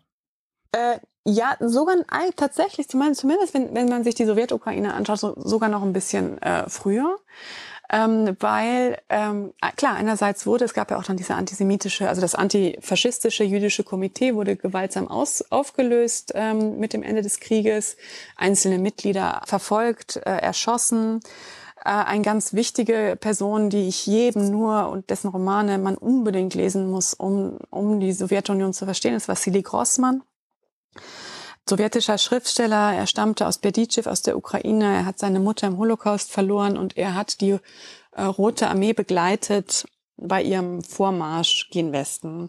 Und er ist einer der, und er war Teil dieses antifaschistischen, äh, anti-jüdischen antifaschistischen Komitees und er war vor allem zusammen mit Ilya Ehrenburg ein früher Sammler ähm, für sein Projekt, nämlich das Schwarzbuch, der Genozid an den sowjetischen Juden. Und er war einer der ersten ähm, Augenzeugen für das, was die Deutschen angerichtet hatten, also für diese Auslöschung des ukrainischen Judentums, des belarussischen, äh, ja, Polen war er auch, also für, einfach für den Holocaust.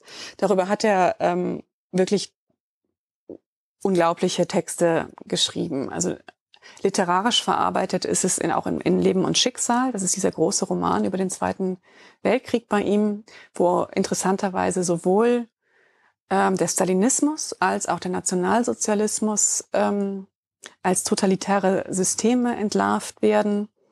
Gleichzeitig aber bleibt trotz allem die, die positive Verbindung mit der Sowjetunion als ähm, als Sieger über den Faschismus. Also es ist, es ist anti-stalinistisch, aber es ist nicht anti-sowjetisch. Es, äh, es ist auch eine literarische Verarbeitung des Holocaust, die wirklich ähm, eindrücklich ist. Aber dieses Buch kann nicht erscheinen. Also die, die Erinnerung an den Holocaust wird relativ schnell, nicht sofort. Es gibt noch ein paar Nachkriegsprozesse in der Sowjetunion auch, wo das thematisiert wird, dieses spezifische jüdische Leiden. Ja, aber, aber dann wird das eigentlich ähm, unterdrückt. Ja, das ist, es darf sozusagen kein, kein Sonderschicksal geben. Alle Völker haben gleichermaßen gelitten. Das ist die Erzählung.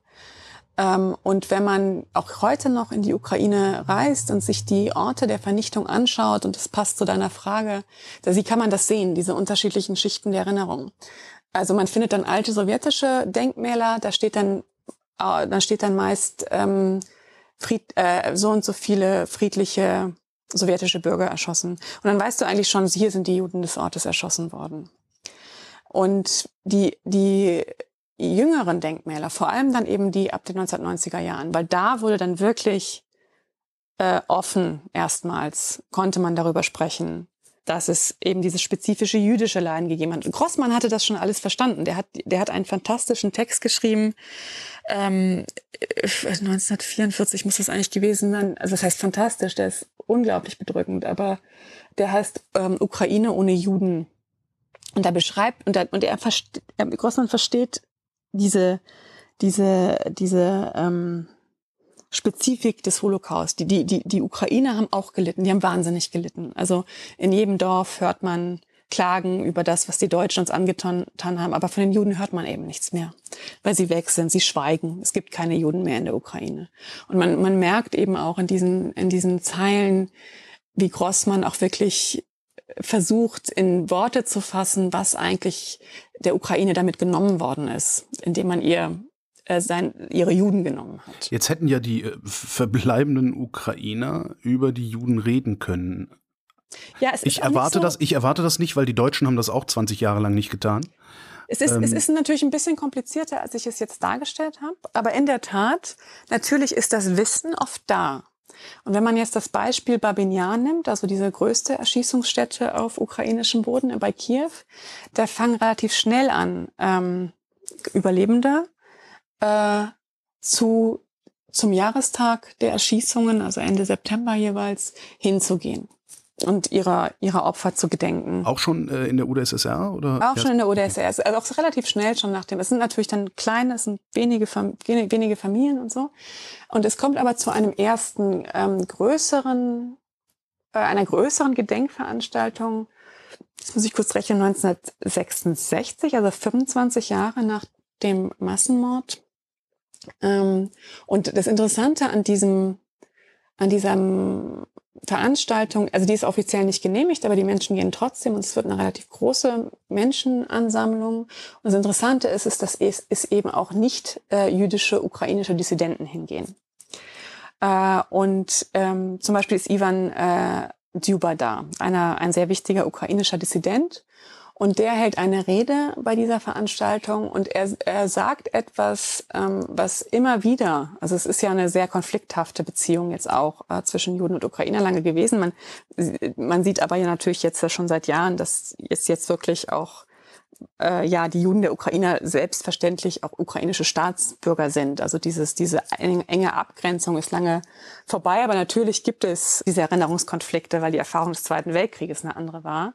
Und was, ähm, was Leute wie Duma machen, ist, dass, dass er sagt, ähm, das Leid der Juden der Ukraine, das ist auch unsere Aufgabe daran zu erinnern. Auch unsere Aufgabe als nicht-jüdische Ukrainer ist es, ähm, an, an dieses Leid äh, zu erinnern. Und interessanterweise macht er dann eine Parallele und sagt, ähm, weil gerade wir als Ukrainer wissen ja, wie es ist, wenn man versucht, unsere Kultur, unsere Sprache, unsere Nation zu zerstören.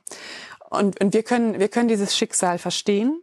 Interessanter Rückgriff, ja. Genau. Und es ist unsere Aufgabe, solidarisch zu sein mit, äh, mit den Juden und ihr Leid zu erinnern.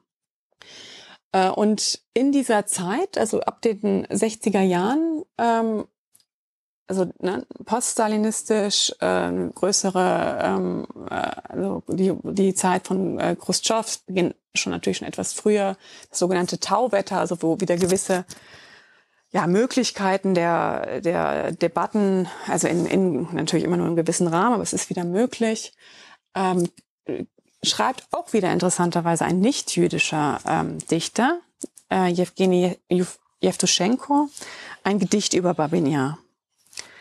Ähm, das heißt einfach Babia. Und da beklagt er, dass, auf ba dass in Babia kein Denkmal steht. Und das, das Gedicht äh, findet eine riesige Resonanz und er ist, es ist auch ein extrem selbstkritisches Gedicht. Also es sagt, es, es spricht auch über den russischen Antisemitismus. Also es ist auch ähm, also da, da wird irgendwie kein, da wird sozusagen nicht beschönigt. Also es kommen auch die Pogrome von den Russen vor, aber vor allem ist es eine Anklage, warum, warum das nicht erinnert wird, warum es da kein Denkmal gibt. Und unter anderem deswegen entsteht ein Denkmal. Und zwar zu Sowjetzeiten in Babinja. Ja, ähm, es ist wiederum aber ein Kompromiss, weil es gibt dieses Denkmal, es ist so ein, halt so in einem sowjetischen Stil. Ich, ich finde es schwierig, das mit dem in Verbindung zu bringen, was dort geschehen ist. Also es, diese kräftigen Körper und so. Und äh, vor allem, äh, es gibt kein Anzeichen für die jüdische Identität der Opfer.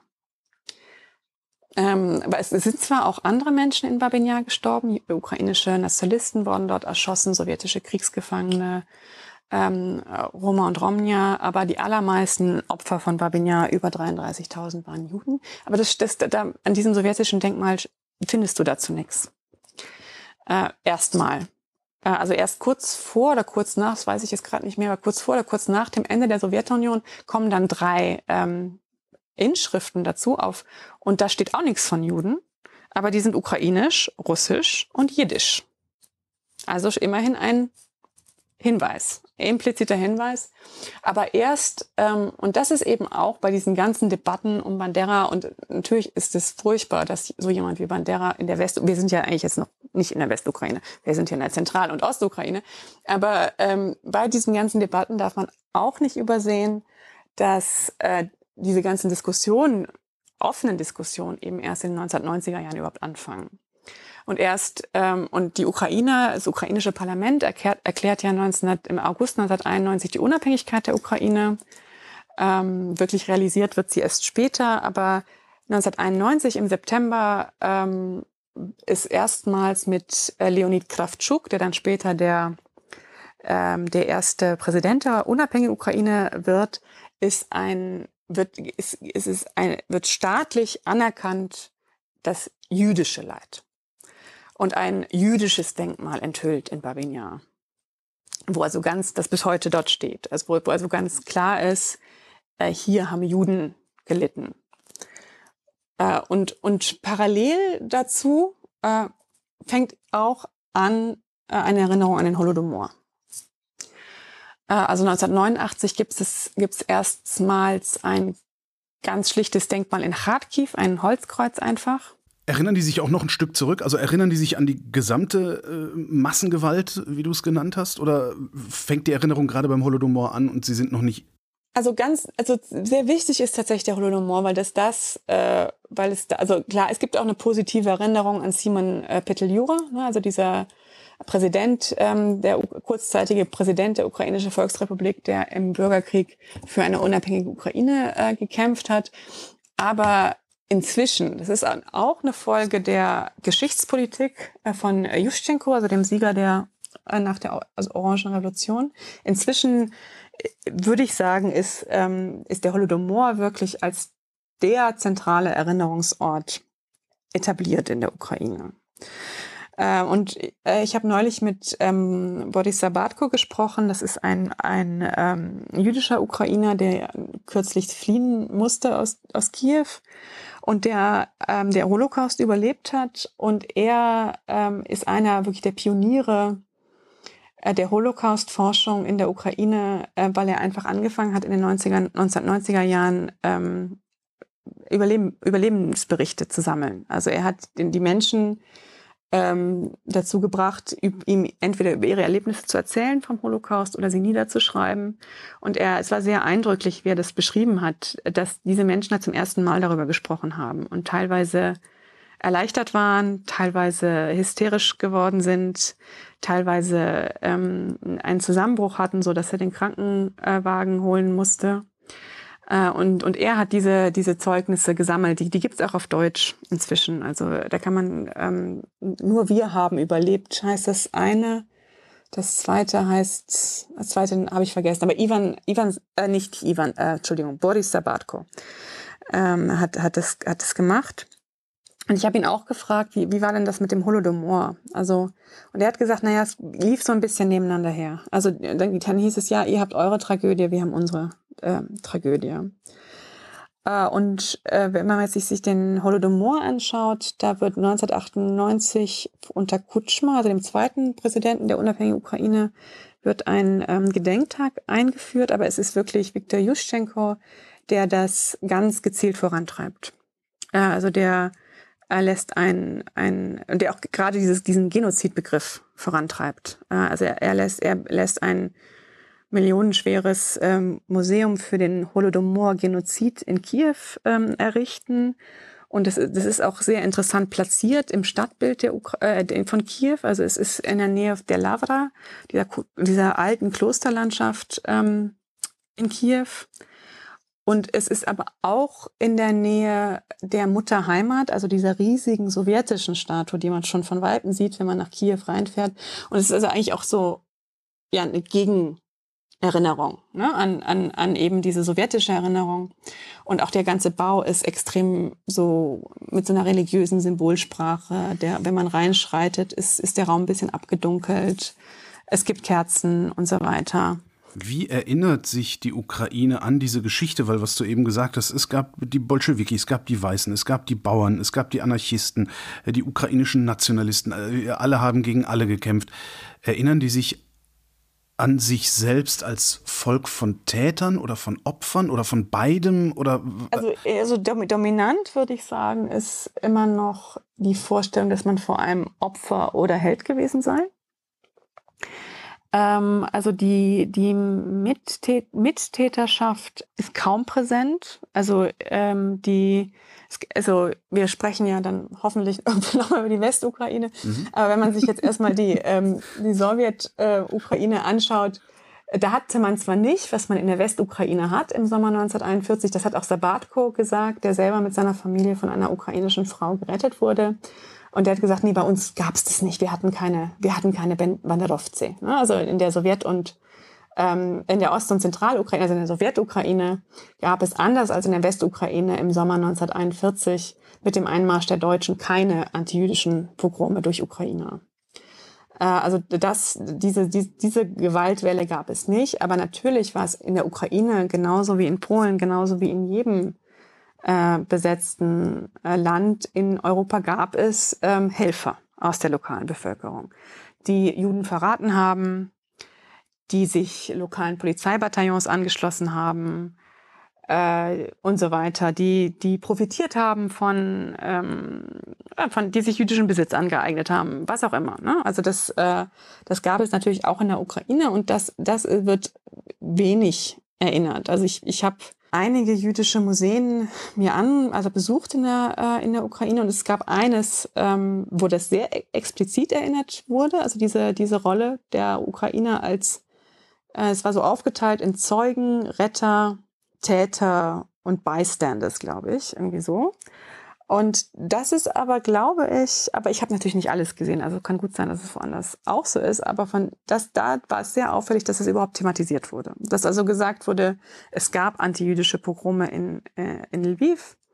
Das war ein, das ist das große ähm, jüdische Museum in Dnipro, von dem ich spreche. Da, da ist das gezeigt. Also da ist es auch eher sehr vorsichtig formuliert und man sieht ein großes Bemühen, das trotzdem irgendwie zusammenzubringen und irgendwie eine gemeinsame Geschichte zu finden. Aber da wird eben auch gesagt, nee, es gab äh, diese Pogrome. Es ist ja auch nicht leicht, äh, sich, sich, sich als Gesellschaft von solchen Dingen zu erzählen. Ich habe ja eben schon mal gesagt, in Deutschland hat es auch, ich habe gesagt, 25, stimmt gar nicht, sind 35 Jahre gewesen, bis die, ich sag mal, deutsche Zivilgesellschaft angefangen hat, über den Holocaust zu sprechen. Und dafür hat es eine, äh, ja, im Grunde eine Soap-Opera gebraucht, die im deutschen Fernsehen ja, gelaufen genau, ist. Ne? Genau, und, und, das, das, das und, und wir konnten von Anfang an drüber reden und sind nicht noch äh, 40 Jahre von der Sowjetunion daran gehindert genau, worden, drüber genau. zu reden. Genau, und, und also, also das finde ich auch mal wichtig, weil ich diese ganzen ähm, dieses, diese Debatten um über Bandera und, und also darüber sprechen wir ja wahrscheinlich noch, aber was mich da stört, ist schon äh, ja auch diese Selbstgerechtigkeit, also wie dann, wie dann so sehr schnell, oft auch ohne genaue Kenntnisse der Kontexte und die, die ukrainische Geschichte ist wahnsinnig ähm, kompliziert, dann sich echauffiert wird und mit dem Finger gezeigt wird. Jetzt schaut doch mal kurz an, wie es bei uns war. Ja, also in BRD spreche ich jetzt, DDR ist sicher nochmal eine andere Geschichte, aber wir waren anders als die Ukrainer, war Deutschland Täter, eindeutig. Ja, und Ukrainer waren, überwältigende Mehrheit der Ukrainer war Opfer, äh, sind genauso ausgehungert worden, also sind, sind misshandelt worden, sind verfolgt und so weiter. Das ist, die haben diese, die haben diesen Besatzungsalltag erlebt, der geprägt war von Gewalt, von Aushungerung, von Terror. Das haben die Deutschen nie erlebt das, was äh, viele Gesellschaften in Osteuropa erlebt haben während des Zweiten Weltkriegs. Ähm, das ist einmal der Unterschied. Und obwohl wir Täter waren, ähm, haben, wurde ewig geschwiegen und erst in den 1960er Jahren groß, gegen großen Widerstand ja auch. Ne, da gab es ja Riesenkonflikte. Und, und, und obwohl es eine Demokratie war, obwohl es mit dem Wirtschaftswunder auch eine relativ ähm, wohlhabende Demokratie war, die Grenzen waren gesichert. Das ist auch immer ein Land, das Angst hat um die eigene Existenz, ist, hat keine guten Voraussetzungen, um sich kritisch mit der eigenen Geschichte auseinanderzusetzen.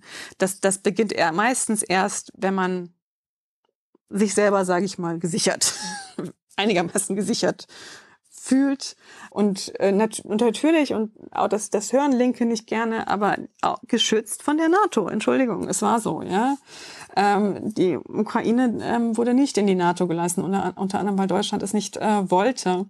Äh, und, und trotzdem hat es so lange gedauert und trotzdem gab es enorme Widerstände. Und ähm, trotzdem ist, sind ja bis heute auch Lücken da. Also allein, dass so viele Leute jetzt erst verstehen, dass, dass der Krieg gegen die Sowjetunion eben nicht nur auf russischem Boden stattgefunden hat, ist ja ein eindeutiges äh, Zeichen. Und, und das, finde ich, muss man berücksichtigen. Also in der Ukraine ging es überhaupt erst 1909, in den 1999er Jahren, also in den 1990er Jahren los. Zugleich waren die 1990er Jahre kein Zeit des, äh, des ähm, Wirtschaftswunders, im Gegenteil. Genau wie in, wie in Russland wirklich äh, Verlust von Sicherheit, äh, Chaos auf den Straßen, Kriminalität. Ähm, man war damit beschäftigt zu überleben, ist so ein typischer Spruch. Und trotzdem gab es ja Pioniere. Ne? Boris Sabalko war so jemand für den Holocaust, andere ukrainische Historiker, die dann angefangen haben, ähm, das irgendwie sich anzuschauen. Das geht ja weiter bis heute. Ne? Also das, äh, dass auch jetzt in den letzten Jahren noch kleine jüdische Museen äh, entstehen und so, aber halt anders. Und daran sieht man schon auch sehr deutlich die unterschiedliche Gewichtung von Holocaust und Holodomor. Beim Holodomor haben wir halt dieses große staatliche Museum ne, ganz klar sagt hier, das ist der zentrale Bezugspunkt für unsere Nationalgeschichte. Es gibt bis heute kein äh, staatliches Museum für den Holocaust in der Ukraine. Es gibt private Holocaust-Museen. Viele. In Odessa, in Dnipro, in Kharkiv und so weiter. Aber es gibt kein großes staatliches äh, Museum. Und das hat auch zum Beispiel Boris Sabatko gesagt, dass ihn das sehr schmerzt, dass es in so vielen Ländern das gibt. Es gibt sogar in Ländern Bab Babinjar-Museen und in der Ukraine gibt es das nicht. Wenn du so in deine Glaskugel gucken solltest, wird es das irgendwann geben, dieses Museum in der Ukraine? Ja, also es ist, ähm, also es gibt ja schon jetzt seit vielen Jahren, gibt es aber eben nicht durch den Staat, sondern durch private Initiativen. Ähm, äh, soll, sollte, war auch jetzt gerade sozusagen, waren diese ganzen Diskussionen im Gange, sollte ein, ähm, ein großes Museum in, in Babinjar entstehen. Da, da zeigten sich aber dann auch die ganzen Konflikte, die es eben gibt, im Erinnern. Also einerseits haben wir die jüdischen Opfer, die den Großteil ausmachen. Dann aber haben wir die ukrainischen Nationalisten, die genauso ähm, dort gestorben sind. Einige von denen waren aber Antisemiten. Wie bringst du das zusammen in eine gemeinsame Erzählung von äh, hier sind unsere Leute ermordet äh, worden. Ne? Also in welches Verhältnis haben haben die jüdischen Opfer zu den nicht-jüdischen Opfern und so weiter. Und dann war es auch noch irre, irre umstritten, weil in diesem ersten, es gibt jetzt mehrere Projekte, also ein privates Projekt und da waren auch äh, russische Oligarchen ähm, dran beteiligt, russisch-jüdische Oligarchen, teilweise mit Wurzeln in der Ukraine. Das hat aber für Empörung gesorgt, weil wir können doch jetzt nicht jetzt, wo wir mit, also es ne, war ja 2014 auch alles schon, wo wir äh, im Krieg sind mit Russland. Ja, man vergisst so schnell, dass der Krieg seit 2014 dauert. Genau, der geht ja seit 2014 ja. und dann gibt's diesen ganzen, und dann ist, kommt natürlich auch noch hinzu, dass, dass es ständig diesen Nazi-Vorwurf aus Russland äh, gibt was es natürlich auch nicht einfacher, einfacher macht, offen darüber zu sprechen. Ja, also wenn man, ja klar, wenn man ständig, seht ihr, ich habe es ja immer gesagt. Ja, ja, genau. Also wenn man, wenn man ständig irgendwie ähm, sich damit konfrontiert sieht, dass das Land als Land von von Nazis und Antisemiten diffamiert wird, sind das auch keine optimalen Bedingungen, um sich wirklich kritisch mit der Geschichte auseinanderzusetzen. Äh, Aber du hattest mich nach der Glaskugel gefragt. Das, das wird mich auch, also das, ja, ich bin natürlich ne, befangen Historikerin, also ich bin eher so für die für die Gegenwart äh, für die Vergangenheit zuständig. Aber ähm, was was die Ukraine eigentlich wozu sie das Potenzial hätte, was sie machen könnte. Ähm, und vielleicht sogar als einziger, ich weiß, ja, vielleicht sogar, ich, weiß nicht genug über Belarus, aber vielleicht so, also ist, was die Ukraine machen könnte, ist, dass sie sehr unterschiedliche ähm, ähm, Erinnerungen versuchen könnte irgendwie zusammenzubringen, um einfach, zu, einfach auch nur zu zeigen, wie kompliziert die Geschichte des Zweiten Weltkriegs gibt. Weil in sehr vielen Ländern haben wir ja den Versuch, so sehr eindeutige nationale Narrative äh, zu etablieren. Ne? Also äh, Polen, ähm, Land der Helden und Opfer. Da gibt es auch ähm, nicht, natürlich wird das von weiten Teilen, besonders des rechtskonservativen Lagers, nicht anerkannt, aber da gibt es auch viele, die auch sagen, nee, aber Moment mal, Leute, wir haben, wir waren nicht nur Opfer und Helden, wir haben auch teilweise ganz schön mitgemischt. Wir haben profitiert von der Entrechtung der Juden, wir haben Juden verraten. Äh, wir waren unsolidarisch. Also das gibt's, also da gibt's natürlich auch diese ähm, Konflikte, aber es gibt dann auch dann auch wiederum recht stark eben äh, die Erinnerung an die doppelte Besatzung. Ne? Also was ja in Deutschland nicht so präsent ist, dass für die Länder in Ostmitteleuropa ist wirklich diese Erfahrung von deutscher und sowjetischer Besatzung zentral und vor allem auch, dass die sowjetische Besatzung dann 1945 weiterging. Also 1945 nicht als Befreiung, sondern als Beginn einer erneuten äh, Besatzung. Und was die Ukrainer ja eigentlich machen könnte, ist, was das Interessante, also man kann, es ist immer so die Frage, wie man es wie man's dreht, jetzt ein bisschen vereinfacht gesagt. Weil wir hatten immer sehr oft dieses, diese Erzählung, die Ukraine ist total gespalten. Also diesen nationalistischen Westen, ja, voll, voller Bandera-Verehrer. Und dann hast du irgendwie diesen pro-russischen, pro-sowjetischen Osten und da, also das kommt niemals zusammen. Das kann man natürlich so sagen, ist natürlich falsch und ein bisschen, ein bisschen ähm, sehr einfach. Aber man kann das Ganze ja auch umdrehen und sagen, die Ukraine ist sehr vielfältig. Ja, und dass sie zusammenkommt, äh, da, da, sehen wir ja jetzt gerade. Ne? Dass sie zusammenkommen kann, äh, sehen wir jetzt gerade. Und, und sie hat das Potenzial zu sagen, ja, es gab sowjetische Verbrechen, wir haben ja ein Holodomor-Museum. Wir, wir wissen um diese Verbrechen der Sowjetunion. Aber genauso sind wir stolz darauf, dass wir in der Roten Armee den Faschismus bekämpft haben. Und diese Ambivalenz ist ja irre schwer auszuhalten. Also das ist, das, das macht es ja auch für die Gesellschaften Ostmitteleuropas äh, so schwer, diese jüdische Erinnerung zu integrieren. Natürlich war der Einmarsch der Roten Armee für die Juden eine Befreiung. Natürlich. Es war ja auch faktisch so. Mit dem Einmarsch der Roten Armee hörte der Mord an den Juden auf. Und das ist dann eine Befreiung. Und das, das ist auch die Leistung der, Rot, der Roten Armee gewesen. Ähm, also bei allen Verbrechen, die sie begangen hat, ähm, auch durch die Soldaten, ne, das Thema hier Vergewaltigung in Berlin und so weiter.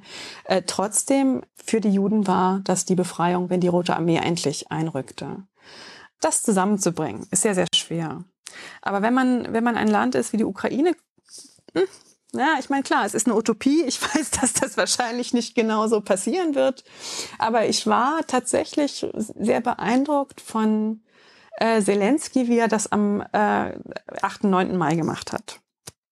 Ähm, also da weil ich irgendwie so dachte, eine Möglichkeit ist jetzt, was eh eine Tendenz ist, aber die man jetzt natürlich ins Extreme äh, treiben kann, sämtliche sowjetische Verbrechen zu russifizieren. Also zu sagen, also mit dieser ganzen Sowjetgeschichte haben wir nichts zu tun. Das ist alles, das waren alles die Russen. Und das ist natürlich auch nicht ganz richtig. Die, der ukrainische kommunistische Parteiapparat war der zweitwichtigste. Man konnte als Ukrainer, Beispiel Khrushchev, Karriere machen in, in, in Moskau äh, und so weiter. Ähm, aber natürlich ist das eine auch naheliegende Möglichkeit, ne, zu sagen, das ist alles äh, nicht, also es ist geschichtswissenschaftlich betrachtet nicht richtig, aber geschichtspolitisch ist es natürlich eine bequeme Erzählung zu sagen, es ist alles russisch. Das waren alles die Russen, damit haben wir nichts zu tun. Ähm, aber ich finde, klugerweise hat Zelensky sich entschieden, sich diesen, diesen sowjetischen Sieg über den Faschismus nicht nehmen zu lassen. Und er hat dann eben nicht nur am 8. Mai, das ist ja sozusagen für Westeuropa die Erinnerung. Kapitulation des Deutschen Reiches. Oder? Genau, sondern er hat eben auch die, den 9. Mai genauso für die Ukraine in Anspruch genommen und hat, hat gesagt, wir haben auch gekämpft und wir haben der hat jetzt nicht irgendwie gesagt, wir waren das alleine, das wäre ja auch ein bisschen vermessen. Na, Russland macht das, aber gut, das ist eine andere Geschichte. Ähm, aber ähm, hat eben gesagt, wir, wir, die Ukrainer, haben zusammen mit den anderen Völkern äh, Europas äh, die, die Faschisten besiegt äh, und haben für unsere Familien äh, gekämpft und so weiter, für unser Leben und wir haben ge gewonnen. Und er hat das natürlich dann auch recht geschickt in Verbindung gebracht mit dem, mit dem heutigen Kampf. Und, und das ist, da, da steckt natürlich eigentlich auch ein Potenzial drin, zu sagen, wir, wir schaffen das irgendwie zu, zu sagen, ja, natürlich erinnern wir an, den, an die Opfer des Holodomor, natürlich erinnern wir an die Opfer des sowjetischen Terrors, aber trotzdem erinnern wir auch daran, ähm, dass wir und unsere Familien diesen Beitrag geleistet haben für Europa. Das wäre eine Möglichkeit. Sehr viel schwieriger wird's, diese westukrainische Geschichte zu integrieren. Und jetzt sind wir da, weswegen wir jetzt eigentlich miteinander reden. Ne? Die westukrainische Geschichte. Äh, und zu der gehört dann Stepan Bandera, ne? Zu der gehört dann Stepan Bandera. Ähm, also, wo fangen wir dann jetzt an? Also, dann, dann sind wir also jetzt 1918, der polnische Staat ähm, entsteht wieder im November. Äh, zugleich aber gibt es zwischen Ukrainern und Polen diese Konkurrenz um ähm, Ostgalizien, also mit äh, Lemberg, Lviv, Lwów als Zentrum. Und es bricht dann ein, die Ukrainer äh, rufen die Westukrainische Volksrepublik aus. Und es äh, bricht ein ukrainisch-polnischer Krieg aus um, um Ostgalizien, der letztlich mit einem polnischen Sieg endet. Also hinzu kommt dann noch, dass auch äh, es einen polnisch-sowjetischen Krieg äh, später, nur um zu zeigen, dass es kompliziert ist. Und da gibt es eine kurzzeitige Allianz zwischen Polen und der ukrainischen Volksrepublik, also nicht der westukrainischen Volksrepublik, sondern der Volksrepublik mit ihrem Sitz in Kiew, also zwischen Peteljura und Polen, gegen die Bolschewiki. Und um diese Allianz einzugehen, verzichtet Peteljura auf die ukrainischen Ansprüche in, in der Westukraine. Was die Westukrainer wiederum enttäuscht und das endet dann auch alles mit, einem, mit der Niederlage Peteljuras. Aber kurz gesagt, es gibt diesen Krieg zwischen Ukrainern und äh, Polen in der Westukraine das Ganze endet mit einem polnischen Sieg und die Ukrainer werden zur ähm, wichtig größten Minderheit in der ähm, polnischen Zweiten Republik der Zwischenkriegszeit. Polen hat jetzt auch wieder etwas plakativ und holzschnittartig gesagt, Polen hat das Problem, dass es für seine Grenzen 1918 mehr oder weniger erfolgreich, nicht ganz erfolgreich, die Grenzen des verlorenen Staates von 1795 beansprucht. Also der Staat von 1795, die polnisch-litauische Adelsrepublik, war aber eben, wie der Name schon sagt, ja, Adelsrepublik, äh, kein moderner Nationalstaat. Äh, und äh, in, und äh, zwischen 1795 und 1918 sind all diese Nationalbewegungen entstanden. Das heißt, der Staat, der polnische Staat von 1918 ähm, versteht sich eigentlich als Nationalstaat, ist aber de facto ein Völkerstaat. Mit sehr großen ukrainischen Minderheit, äh, mit einer deutschen Minderheit, einer jüdischen Minderheit, einer belarussischen Minderheit und so weiter. Äh, Polen sagt in den äh, Pariser Vorortverträgen zu mit einem, mit einem Minderheitenvertrag, dass es die Minderheiten äh, schützen wird, bestimmte Rechte einge, ähm, anerkennen, zugestehen wird, aber das wird permanent verletzt. Und besonders schlecht sind die Beziehungen zu den Ukrainern. Viele Ukrainer akzeptieren den äh, neuen polnischen äh, Staat nicht. Und was auch passiert nach diesen ganzen gescheiterten Staatsgründungsversuchen, ist, dass der ukrainische Nationalismus sich radikalisiert. Also der war ja ähm, bis 1914 und teilweise noch darüber hinaus auch stark agrarsozialistisch geprägt. Also es ging auch um soziale Revolution, weil die Ukraine eben ein, äh, äh eine Nation war, äh, wo die äh, überwältigende Mehrheit der Menschen Bauern äh, waren. Mit, mit diesen äh, Konflikten in Polen, mit, mit dieser Gewalterfahrung des Ersten Weltkriegs gibt es aber äh, wirklich eine Radikalisierung. Also ein Beispiel ist da Mitro äh, Donsov, der zwar äh, selber nicht Mitglied der ähm, OUN ist, also der Organisation ukrainischer Nationalisten, aber er ist der eigentlich der wichtigste Ideologe und er verurteilt ein, und er, ist, er sitzt in Lemberg, also in Lwów dann zu der Zeit, in, in den 1920er Jahren. Und er ist derjenige, der wirklich alle bisherige und teilweise ja noch existierende Versuche, weil es gibt ja auch Ukrainer, die mit dem polnischen Staat zusammenarbeiten, also der all diese Versuche der Zusammenarbeit mit wem auch immer ablehnt. Also er, er verurteilt dann auch die Ukrainer, die zu Habsburgs Zeiten mit Habsburg ähm, gearbeitet haben. Er, er verurteilt diejenigen, die eine Allianz mit Russland gesucht haben. Also all das ist ähm, aus seiner Sicht total gescheitert und stattdessen ähm, wird eben so ein radikaler, faschistischer, ukrainischer Nationalismus, wo die Nation überhöht wird, wo sie ähm, sakralisiert wird, wo, wo sie erkämpft werden muss mit Gewalt, das wird immer einflussreicher. Und er hat auch die Vorstellung, dass es eine echte ukrainische Nation natürlich auch eigentlich gar nicht gibt. Sie muss noch erschaffen werden. Und dazu braucht man eine gewaltbereite Elite von jungen Männern, die das machen. Also das ist alles sehr aggressiv, das ist antisemitisch, das ist antipolnisch, das ist antirussisch, das ist extrem mas maskulin und so weiter.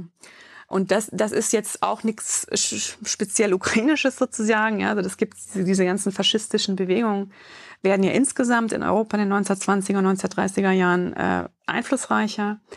Bei der, bei, der, bei, den, bei der ukrainischen Nationalbewegung, in, also dem ukrainischen integralen Nationalismus in der Westukraine, also in, in, in, in Polen, ähm, spielt aber eben auch für den Erfolg dieser, von dieser Ideologie gerade unter der ukrainischen Jugend spielt eben auch eine Rolle, dass es tatsächlich eine massive Diskriminierung äh, der Ukrainer gibt ähm, in der Zweiten Polnischen Republik. Also das äh, fängt an damit, dass sie eigentlich versprochen hatten, eine ukrainische Universität äh, zu gründen. Das wird nicht eingehalten. Das wird dann aber schlimmer in, in, in der Bildungspolitik, wo also ukrainische Schulen geschlossen werden. Äh, das äh, geht dann weiter äh, in dem ja, Kampf zwischen dem ukrainischen Untergrund, den es natürlich dann, das heißt natürlich, der, der sich entwickelt. Also das heißt, es gibt auch ukrainische Terroristen, die wirklich den Staat bekämpfen, die seine Repräsentanten zu ermorden versuchen, teilweise auch erfolgreich ermorden. Das wiederum führt zu, zu weiteren ähm, Repression des polnischen Staates, teilweise auch an, an Ukrainern, die un, unbeteiligt sind, die aber verdächtigt werden, dass sie mit dieser radikalen nationalistischen äh, Zelle irgendwie äh, was zu tun haben. Und 1929 wird dann die, die Organisation ukrainischer Nationalisten eben in Wien ins Leben gerufen und deren Ziel ist ähm, die Schaffung eines äh, ukrainischen Nationalstaats. Und da auf, ähm, auf welchem Gebiet? Äh, ja, also am liebsten am liebsten durchaus äh, großflächig, aber der Kampf konzentriert sich erstmal auf die Westukraine. Hm, also, es, also sie, sie, sehen, sie sehen schon auch noch ähm, die Zentral- und Ostukraine in ihrer Vorstellung als Teil des ukrainischen Nationalterritoriums. Aber der, der tatsächliche Kampf konzentriert sich erstmal da. Und ähm, zu Beginn der, also in den 1920er Jahren, gerade unter dem Eindruck von dieser ähm, Einwurzelungspolitik, dieser Kolonisatia in der Sowjetunion, gibt es auch durchaus Westukrainer, die das, die denken, ja, vielleicht ist das gar nicht so schlecht mit der Sowjetukraine. Es gibt sogar einige, die hingehen. Weil sie sagen, hier in Polen wird die ukrainische Kultur unterdrückt, hier in, in der Sowjetunion wird sie sogar gefördert. Äh, und einige von denen werden dann auch in diesem Terror gegen die ukrainischen, ähm, gegen die ukrainische Intelligenz ja zu Beginn der 30er Jahre ermordet. Ähm, und insgesamt äh, setzt sich natürlich auch die oder sickern die Informationen über den Holodomor äh, durch, auch in die Westukraine, also Ostpolen. Und da verliert also die äh, äh diese ganze Sowjetukraine natürlich sehr stark irgendwie ihre Anziehungskraft. Und Bandera äh, ist eben jemand, der in, innerhalb dieser OUN aufsteigt und äh, eigentlich in Polen selbst relativ schnell wieder aus dem Verkehr gezogen. Nämlich 1934 wird er für den Anschlag auf den polnischen Innenminister zum Tode verurteilt. Das Urteil wird aber umgewandelt in eine Haftstrafe und 1939 mit dem Beginn des Zweiten Weltkrieges wird er dann freigelassen äh, nach, der Sowjet nach dem sowjetischen Einmarsch in Ostpolen. Wie das da genau ist, äh, ist unklar, also was da genau mit ihm ähm, passiert. Aber schon ähm, vorher, also schon in den 30er Jahren, haben ähm, Mitglieder der UN Hoffnungen in, in NS-Deutschland äh, gesetzt, dass man vielleicht unter, unter deutscher, mit deutscher Hilfe doch noch diesen ukrainischen Nationalstaat errichten kann. Wie kommen die auf die Idee? Naja, erstmal, erstmal gibt es natürlich eine, ähm, eine ideologische äh, Verwandtschaft. Faschismus. Genau, Faschismus. Und es, es, es spielt auch noch äh, eine Rolle, diese, ähm, diese Erinnerung an, an Hetman Skoropadsky, ne, der Typ, der 1918 in der Ukraine Statthalter war für einen ukrainischen Vassallenstaat unter deutscher Herrschaft. Also auch über ihn versucht man teilweise Kontakte zu bekommen. Aber das ist alles jetzt nicht wahnsinnig äh, konkret oder wahnsinnig erfolgsversprechend. Aber also ich will nur damit sagen, äh, da, da ist schon so eine gewisse Affinität, sage ich mal so. Äh, und, und real wird das Ganze, also 1939 werden, wird das natürlich erstmal wahnsinnig enttäuscht, weil die Westukraine, damaliges Ostpolen, im Hitler-Stalin-Pakt der Sowjetunion zugeschlagen wird. Und die Sowjetunion ist eigentlich, ähm, oder wird dann immer mehr, Polen sind natürlich auch ein ganz wichtiges Feindbild, aber die Sowjetunion natürlich auch.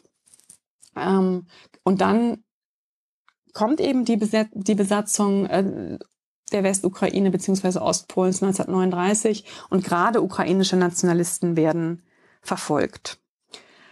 Äh, und dann erfolgt, kündigt ja Hitler den Hitler-Stalin-Pakt auch auf im Juni 1941 mit dem Angriff auf die Sowjetunion und marschiert auch in der Westukraine ähm, ein. Und da ist, haben dann wieder viele ähm, Anführer der UN die Hoffnung, ah jetzt, jetzt können wir mit, ähm, jetzt können wir mit Deutschlands Hilfe den ukrainischen äh, Nationalstaat doch noch äh, durchsetzt. Und sogar in der, in der Ost- und, und, und Zentralukraine, weil äh, da werden jetzt die Russen rausgeschmissen sozusagen. Ja, also, okay, also da, okay, da, verstehe, da ist auf jeden Fall ja. erstmal die, die Hoffnung da, dass man das durchsetzen kann.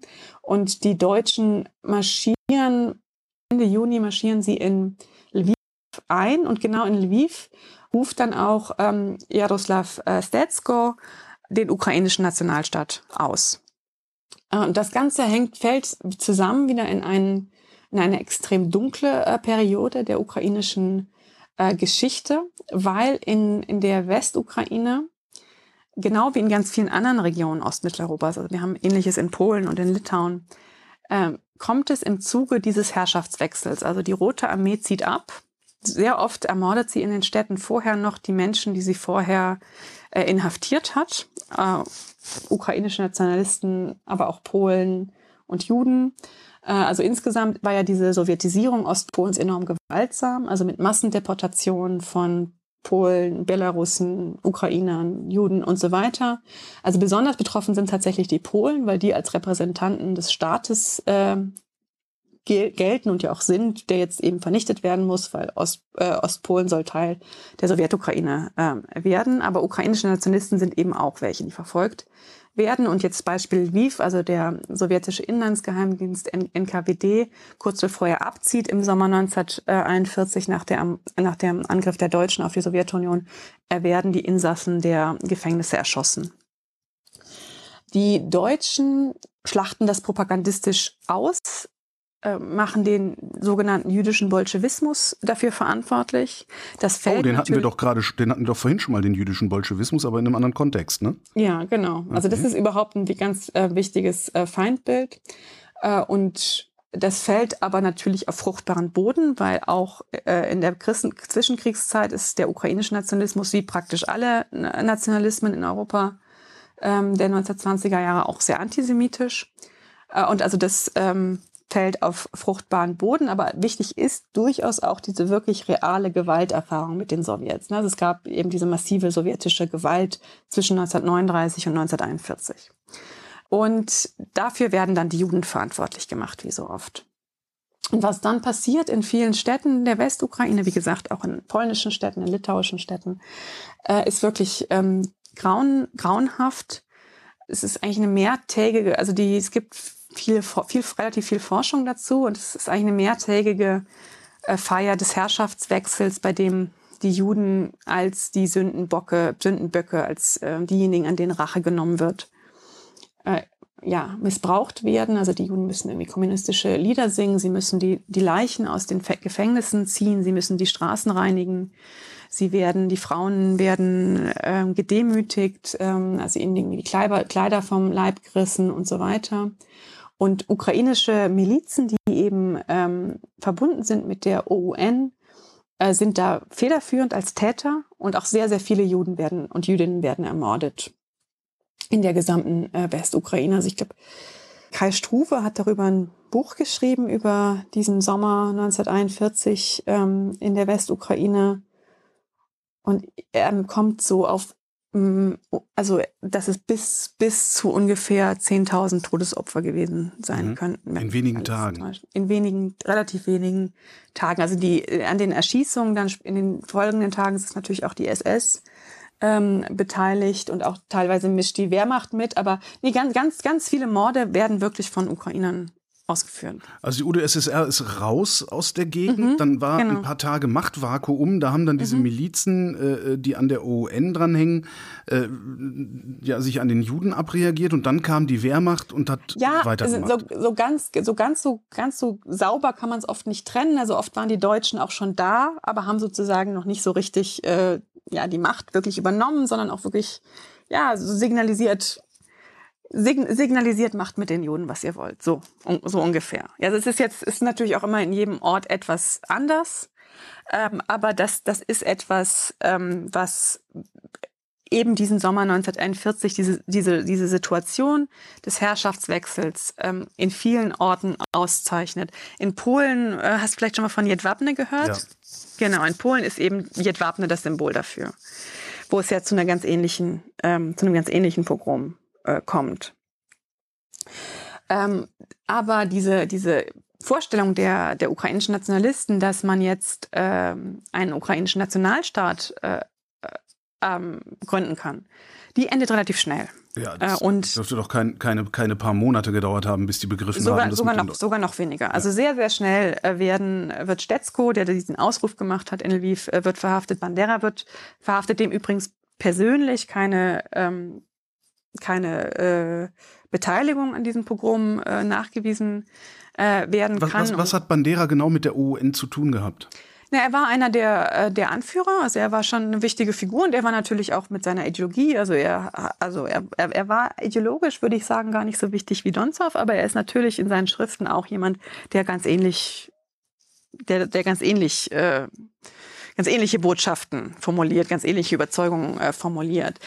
Ähm, also ein Grund, warum Bandera, also das ist natürlich eigentlich ein bisschen absurd, aber ein Grund, warum auch Bandera dann ähm, trotz dieser, trotz seiner faschistischen Ideologie, trotz seines Antisemitismus und so weiter, warum er dann auch so zum Freiheitskämpfer äh, stilisiert wird, ist, dass er gerade weil er in Haft sitzt während des Zweiten Weltkriegs, äh, kann, kann er nicht ganz direkt in Verbindung gebracht werden. Also man kann, man kann nicht sagen, äh, sozusagen er, er, er war vor Ort und hat Befehle gegeben oder er, er, er war, war zwar ein Faschist und so und wahrscheinlich auch ein Antisemit, äh, aber der hat sich ja nicht direkt dran beteiligt und darum also kann man ihn als Fall Freiheitskämpfer diese, also es, diese, diese, ja. diese kognitive Dissonanz, die ja auch jemand wie Melnik wirklich auf grauenhafte Weise ähm, irgendwie schafft. Ich, ich verstehe letztlich nicht, wie er es macht, aber irgendwie zu sagen, na ja, er hat ja keine Befehle gegeben und ähm, und so, ne?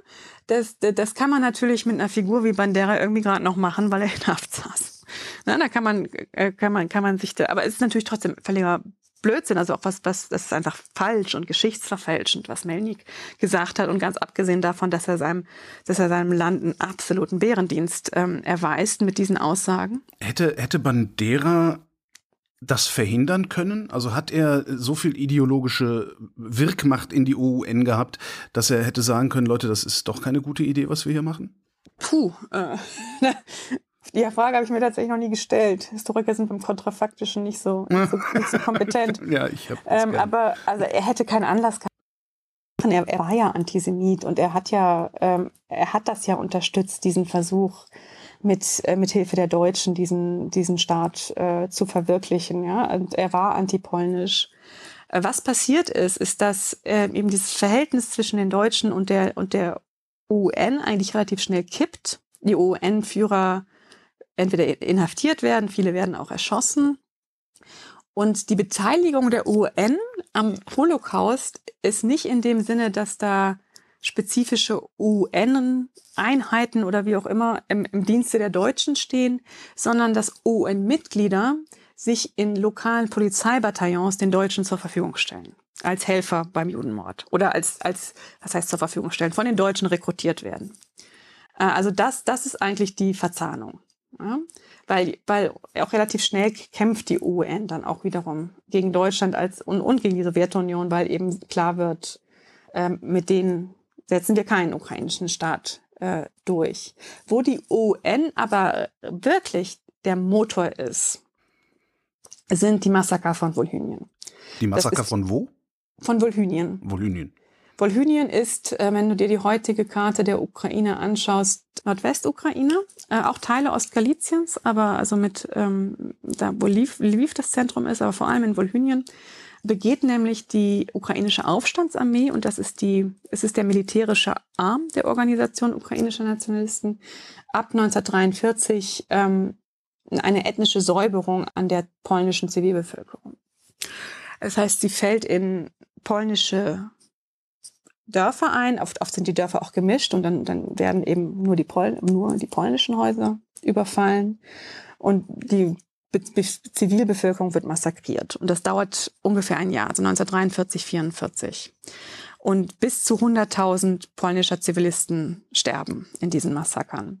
Und das ist wirklich eine gezielte ethnische Säuberung äh, im Kampf für eine ethnisch homogene ukrainische Nation. Darum ist, ging es auch. Die Vorstellung. Eine ethnisch homogene Nation. es ging, es ging, da, es ging wirklich, also wirklich darum, dieses Territorium von Polen zu, zu säubern. Ich finde das immer schlimm, diesen Begriff, aber das ist, das ist, das ist die Ideologie dahinter, ja. Also das, und, und da sieht man auch, wie sehr sich das auch radikalisiert hat seit den äh, 1920er Jahren. Weil da, da kämpfen ja auch, also da kämpf, kämpfen sich Ukrainer und Polen auch, aber da gibt es immer noch die Vorstellung, ja, in unserem zukünftigen Staat könnt ihr dann ja leben als Minderheiten. Und das ist in den 1940er Jahren dann anders. Da, da, äh, und das hat natürlich auch, und das ist, glaube ich, darf man, also wo, womit man ja auch die Verantwortung der UN für das, was ihre Mitglieder getan hat, oder viele ihrer Mitglieder getan haben, nicht relativiert. Aber es ist natürlich der Angriff der Deutschen, der diese ganze genozidale Gewalt in Gang setzt. Ja, also das, ähm, wodurch das alles zu einem Gewaltexzess sich radikalisiert. Aber es ist wirklich die UPA, die diese, die diese Morde in Volhynien durchführt. Ne? Das ist also nicht, sind nicht die Deutschen, also, die das, ja? Ich habe eine, eine faschistische, antisemitische, nationalistische Bewegung, deren äh, militärischer Arm ethnische Säuberungen durchführt. Mhm.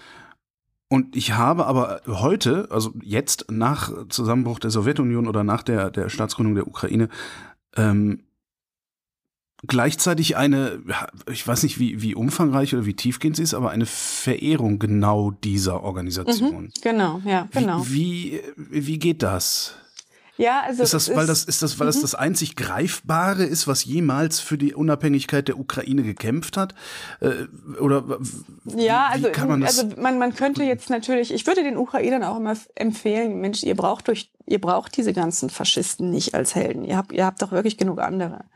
Äh, und, und die, und man würde ja auch schon im 19. Jahrhundert ähm, Vordenker finden für ähm, für, die, äh, für die ukrainische Nationalbewegung und so weiter. Das Entscheidende für die Verehrung der UN und der UPA ist das Antisowjetische. Das, das ist das Entscheidende.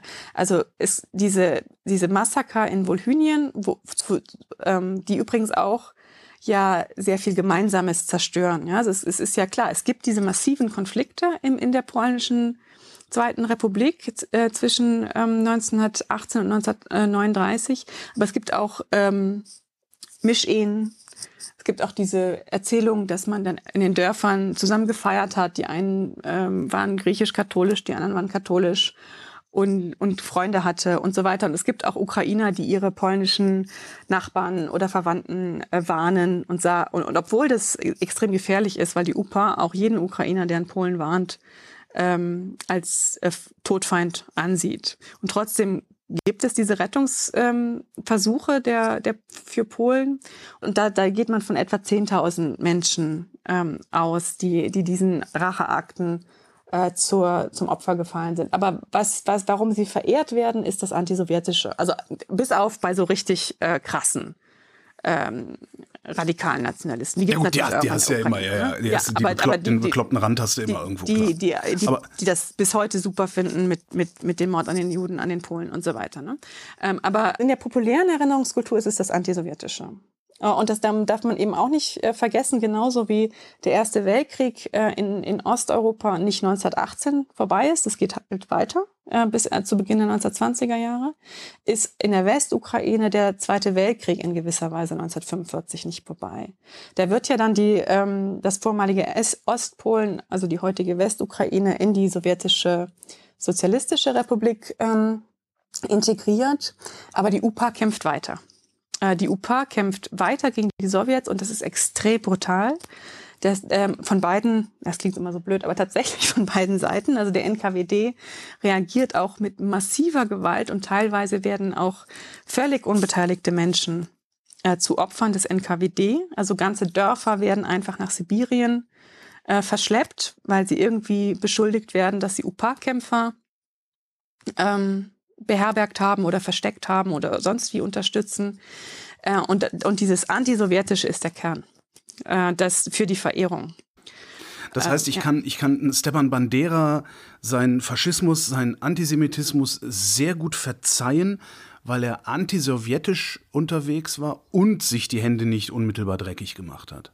Ja, so könnte man es sagen. Ja, also das, das, das, das dieses antisowjetische wird so sozusagen über alles gestellt, das andere verdreht, verdrängt, ähm, relativiert oder oder eben ja wie wie also wie wie das halt dann viele machen. Der saß doch im KZ. Was hat was hat der denn gemacht? Was hätte der denn machen können? Der hat doch nichts gemacht. Ja, also der hat ja doch keinen Befehl gegeben, der, ähm, dem ist das doch nicht nachzuweisen und so weiter.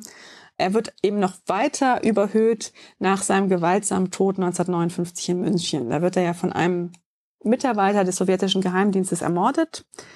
Und das macht ihn auch nochmal zu so einem Märtyrer im Kampf gegen die Sowjetunion. Und was auch eine Rolle spielt, und das, ähm, das spielt auch wiederum eine Rolle in der Erinnerung an den Holodomor. Und da treffen sich auf eine ziemlich eigentlich furchtbare Art und Weise ähm, ja, geschichtspolitisch fragwürdige Programme Viele Ukrainer gehen ja auch äh, ins Exil nach 45. Das heißt, dieser radikale äh, ukrainische Nationalismus, der überlebt teilweise im, im Exil. Also zum Beispiel München ist ein wichtiges Zentrum oder auch Kanada ist ein wichtiges Zentrum. Und, und da wird diese Verehrung der UPA, der UN, wird da am Leben ähm, gehalten. Ähm, diese, diese Allianz mit Deutschland wird natürlich kräftig heruntergespielt, aber diese, dieser extreme Nationalismus ähm, ist auch in der Emigration extrem stark. Und was auch in der Emigration äh, ist, ist, dass die Erinnerung an den Holodomor ähm, hochgehalten äh, wird. Und oft, und das ist ähm, eben auch der problematische Aspekt ähm, an dieser Hol Holodomor-Erinnerung, oft ähm, sind es ähm, ja, ich sag mal, geschichtspolitische Akteure, die sowohl die UN und die UPA verehren und deren, ähm, deren Verbrechen entweder verschweigen oder insgeheim sogar gut heißen, ähm, Oder halt auch einfach nichts anderes haben, weil das klingt ja nach einer tragischen Geschichte. Du, du gehst ins Exil und an irgendwas musst du dich festhalten. Und ja, was ich, hast ich, du denn, woran da, du dich da, festhältst? Da, da wäre ich ein bisschen strenger. Ja, okay. mit, mit, dem, also mit, zumindest mit großen Teilen des ukrainischen Exils. Also okay, also da ist okay. wirklich dann, da sind auch wirklich problematische Figuren ähm, dabei. Also auch Donzow geht ja ins Exil. Ich glaube, er, er fängt, stirbt dann in den 60er oder 70er Jahren in Kanada. Und, und da, da, wird, da wird diese Geschichte nicht kritisch aufge, aufgearbeitet, ist immer so ein blöder Begriff. Aber da gibt es keine kritische Auseinandersetzung mit dieser Geschichte. Im Gegenteil, die wird eher idealisiert. Und was es auch gibt, und das ist natürlich auch äh, sehr heikel, das gerade jetzt zu sagen, aber es, es gibt auch in der Erinnerung an den Holodomor, gibt es auch Leute, und die kommen eben oft aus diesem Milieu, die, ähm, die auch so eine antisemitische Färbung in diese Holodomor-Erinnerung äh, hineintragen mit dem Vorwurf, das waren doch die jüdischen Bolschewisten, die eigentlich verantwortlich waren. Das, für diesen, das, das Gesicht des Adels. Äh, genau, ja, also die, die äh, ja, da spielt dann eben dieser, dieser, dieser, ja, diese, dieser krasse Nationalismus, dieser Antisemitismus verbunden mit Antibolschewismus, der führt dann dazu, dass ähm, Juden äh, für den Holodomor verantwortlich äh, gemacht werden. Für ganz viele Ukrainer, die den Holodomor jetzt einfach als ihre nationale Tragödie erinnern, äh, spielt das keine Rolle. Da geht es einfach darum, äh, das eigene Leid zu erinnern. Wobei auch da muss man sagen, teilweise ist dann auch, auch wieder so eine Opferkonkurrenz gibt und teilweise auch mit überhöhten Opferzahlen äh, hantiert wird. Und es ist nicht zufällig, dass die über den sechs Millionen liegen. Ne? Also das, das, und man geht aber tatsächlich wissenschaftlich von etwa vier Millionen Todesopfern aus. Aber wenn man dann eben sagt, das war ein, ein Genozid am ukrainischen Volk mit, ich weiß nicht, acht Millionen ähm, Menschen, da, da steckt manchmal implizit, manchmal aber auch explizit, das ist dann auch vom Ukrainian Holocaust äh, die Rede, ein Konkurrenzverhältnis, ähm, so, so, so zynisch das klingt, aber also müsste man es beschreiben, ein Konkurrenzverhältnis zum Holocaust ähm, steckt da mit, mit drin. Gleichzeitig, und das macht alles wieder so wahnsinnig kompliziert, gibt's auch, und jemand, der das auch äh, macht, ähm, ist wiederum ähm, Viktor Juschenko. Ähm, weil er ist ja derjenige, das hatte ich schon gesagt, der dieses, äh, der eben das vorantreibt, dass man wirklich den Holodomor als zentralen Erinnerungsort der ukrainischen Nation, Nation etabliert.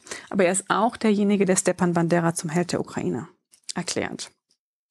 Ja, also das heißt, da, das ist wieder so eine Figur, wo sich diese, wo, wo sich, wo das so eine ungute Allianz. Juschenko, äh, das heißt, das gibt das ganze, das ganze Phänomen gibt es erst seit 2000. Äh, also das, nee, das Phänomen mit dieser UN und UPA-Verehrung, das gibt es schon lange. Das, das habe ich ja auch schon gesagt. Das gibt. Ja, ja ich meine, aber dieses ne? als Nationalheld, dass wir, wir benennen jetzt Straßen nach ihm und stellen jetzt. Äh, äh, nee, das, das, also in der in der in der Westukraine gab es das schon vorher. Also in der, in der Westukraine gibt es das schon ab den 90er Jahren. Ähm, dass ähm, Straßen nach ihm benannt werden, dass Denk es Denkmäler, na, nicht nur nach ihm, es gibt ja noch andere ungute ukrainische Faschisten, nach denen Straßen benannt äh, werden, äh, dass Denkmäler entstehen. Dieses riesige Denkmal in Lviv ist, glaube ich, verhältnismäßig neu. Ich glaube, das wurde Anfang der 2000er Jahre ent enthüllt. Äh, und ähm, das ja, das, das wäre so ein Beispiel davon, wo, wo, es, wo es irgendwie diese ja sehr problematische Geschichtspolitik äh, gibt. Also warum macht Juschenko das? Hm, ich glaube, da ist es wieder das Antisowjetische äh, wieder sehr stark. Und es gibt also zum Beispiel hat auch wieder dieser, ähm, dieser tolle äh, Mensch, den ich kennenlernen durfte, Viktor, äh, Viktor sage ich immer, Boris Sabarko, ähm, der eben da diese Pionierarbeit geleistet hat ähm, für die Erforschung des Holocaust in der Ukraine. Und die haben dann auch ein Forschungsinstitut mehr oder weniger alleine auf die Beine gestellt. Und dann meinte er, ja, und von Juschenko sind wir, haben wir dann Preise dafür bekommen. Äh, und dann hat er aber Stefan Bandera zum Held der Ukraine erklärt. Also es ist teilweise auch ähm, extrem widersprüchlich und irgendwie ja ja schwer irgendwie auf einen Begriff zu bekommen und das ist natürlich auch teilweise zu erklären mit dieser extrem komplizierten Geschichte, die die Ukraine nun mal hat und dieser sehr unterschiedlichen Geschichte in West, in der Westukraine auf der einen Seite und in der Zentral- und Ostukraine auf der anderen Seite. Und gegen äh, Juschenkos ähm, Geschichtspolitik gab es auch Widerstand, ähm, eben was den Holodomor angeht. Ich glaube, das wird sich jetzt endgültig erledigt haben. Aber als er damit anfing, so, wann hat er übernommen? 2005. Ähm, ich glaube, das Museum wurde, glaube ich, dann 2010 ähm, eröffnet in, in Kiew. Aber er hat an ganz vielen Orten versucht, das zu machen. Und in Kharkiv wollte er auch ein Denkmal für die Opfer des Holodomor im Stadtzentrum errichten. Und die, die städtischen Eliten mit so einer Affinität zu Russland, zur sowjetischen Erinnerungskultur, die wollten das nicht. Die, die wollten kein Holodomor, äh, also kein Holodomor-Denkmal im Zentrum von Kharkiv. Und jetzt ist es da so ein bisschen, eher äh, ein bisschen traurig an so einer Autobahnausfahrt von Kharkiv ähm, gelegen. Aber das ist doch auch nicht gut. Also, weil, weil der Holodomor, äh, der ist ja jetzt nicht, klingt blöd, aber der ist jetzt nicht das, der, der schlechteste Kondensationspunkt der ukrainischen Erinnerung. Na, natürlich, also ich finde es auch wichtig, dass der erinnert wird. Also was, was ich wichtig fände, ist, dass, dass jede, ähm, weil, weil es auch immer wieder auch gibt in Publikationen, dass dann gerade die jüdischen Namen von, von Leuten benutzt werden, die angeblich verantwortlich waren für den Holodomor. Also es gibt, teilweise gibt es diese antisemitischen Konnotationen immer noch. Also wie gesagt, ne, ich, ich muss das immer in der in Bezug, wenn es um die Ukraine geht, muss man da immer so wahnsinnig vorsichtig sein, weil wir haben ja schon drüber gesprochen, sie wird ständig diffamiert als Land von Nazis, was sie definitiv nicht ist. Aber ähm, es gibt das ich auch. Denke immer, ne? da sitzen die nicht im Parlament, bei uns sitzen nein, die im Parlament. Nein, nein, im Parlament sitzen die eh nicht. Ne? Also da, da, da, das, da, da, also parlamentarisch sind die nicht groß ähm, vertreten. Also da haben wir viel, viel mehr vorzuweisen.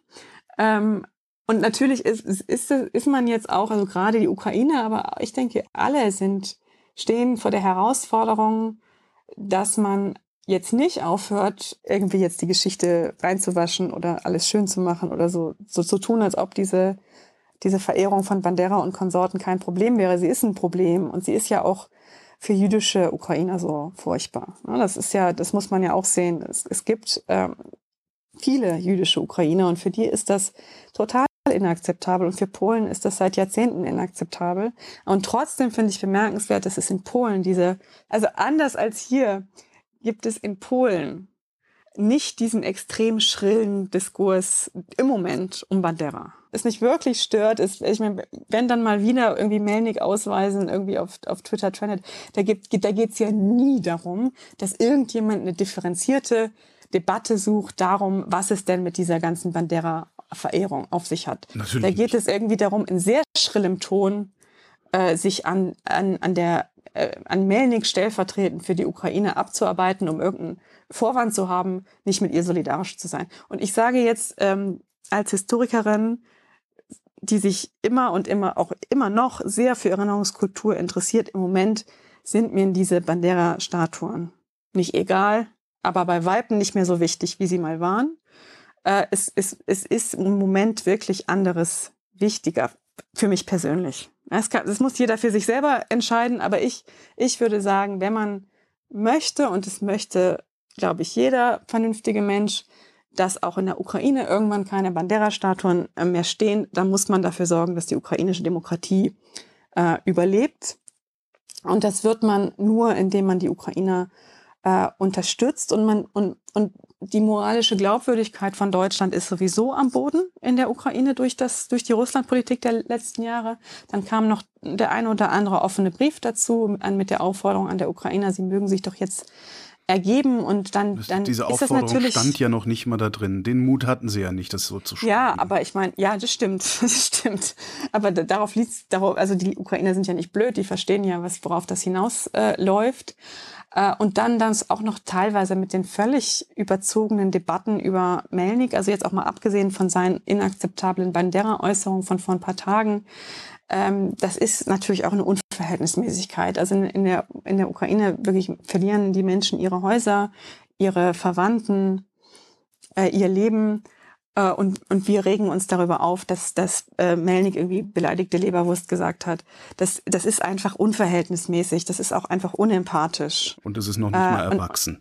es ist nicht erwachsen, wenn es einen so sehr aufregt, mir, mir ist es sowas von egal, aber wenn es einen so sehr aufregt, dann, dann würde ich irgendwie jedem empfehlen, sich abends beim Bier in der Kneipe darüber aufzuregen, aber einfach jetzt mal sich öffentlich damit zurückzuhalten und zu sagen, das Land ist im Krieg, jetzt ist einmal gut mit, mein, äh, mit meiner Empfindlichkeit. Ja? Also ich habe in dem Fall wirklich Luxusprobleme. Ähm, und wenn man jetzt das polnische Verhalten vergleicht mit dem deutschen Verhalten in dieser Bandera-Geschichte, für die Polen, und das ist ja auch ein Unterschied zu Deutschland, die wissen seit Jahrzehnten, wer Bandera ist. Weil die Polen die Opfer waren von den Leuten, die Bandera ähm, nachgeeifert äh, haben. Und, und das, ist ein, das ist ein Konfliktpunkt äh, zwischen Polen und, und Ukrainern seit Jahren, seit Jahrzehnten. Ja, also tr trotz auch dieser, ja, diese Annäherung ist ja auch nicht ganz neu. Das hat auch eine eigene Geschichte. Also wenn jetzt so getan wird, als sei das aus dem Nichts gekommen, ist es auch falsch. Ähm, aber das ist ja ein Konfliktpunkt, der seit sehr langer Zeit äh, da ist.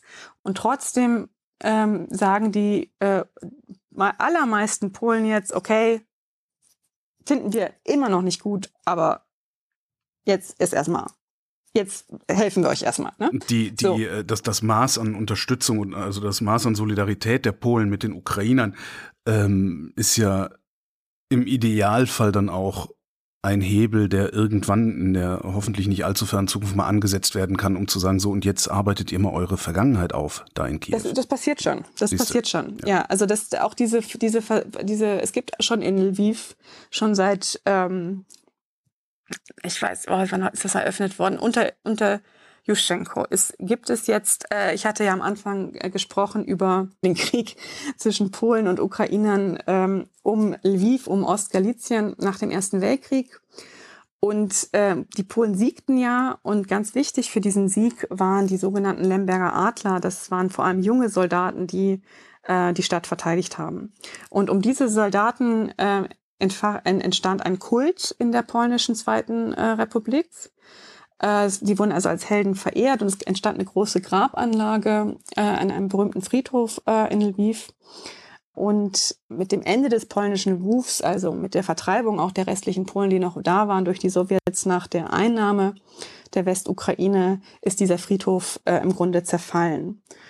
Und schon in den 1980er Jahren gab es dann so erste Versuche von polnischer äh, Seite, weil das eigentlich ein sehr wichtiges Symbol ist für die polnische Geschichte, ein sehr wichtiger Erinnerungsort, dass, dass man irgendwie das restauriert. Und am Anfang gab es auch viel Abwehr aus Lviv, aber dann fanden sich einzelne Aktivisten, die gesagt haben, nee, wir finden das auch wichtig, ist auch Teil unserer Geschichte. Äh, also lange Rede, kurzer Sinn. Dann wird also dieser Friedhof allmählich ähm, wieder aufgebaut. Und dann kommt die ähm, ukrainische Orangene Revolution und auch da ist Polen sehr solidarisch. Äh, und auch viel aufmerksamer als Deutschland es damals äh, ja, gut, war. ist ja nicht schwer, ne? Nee, gut, ist nicht schwer.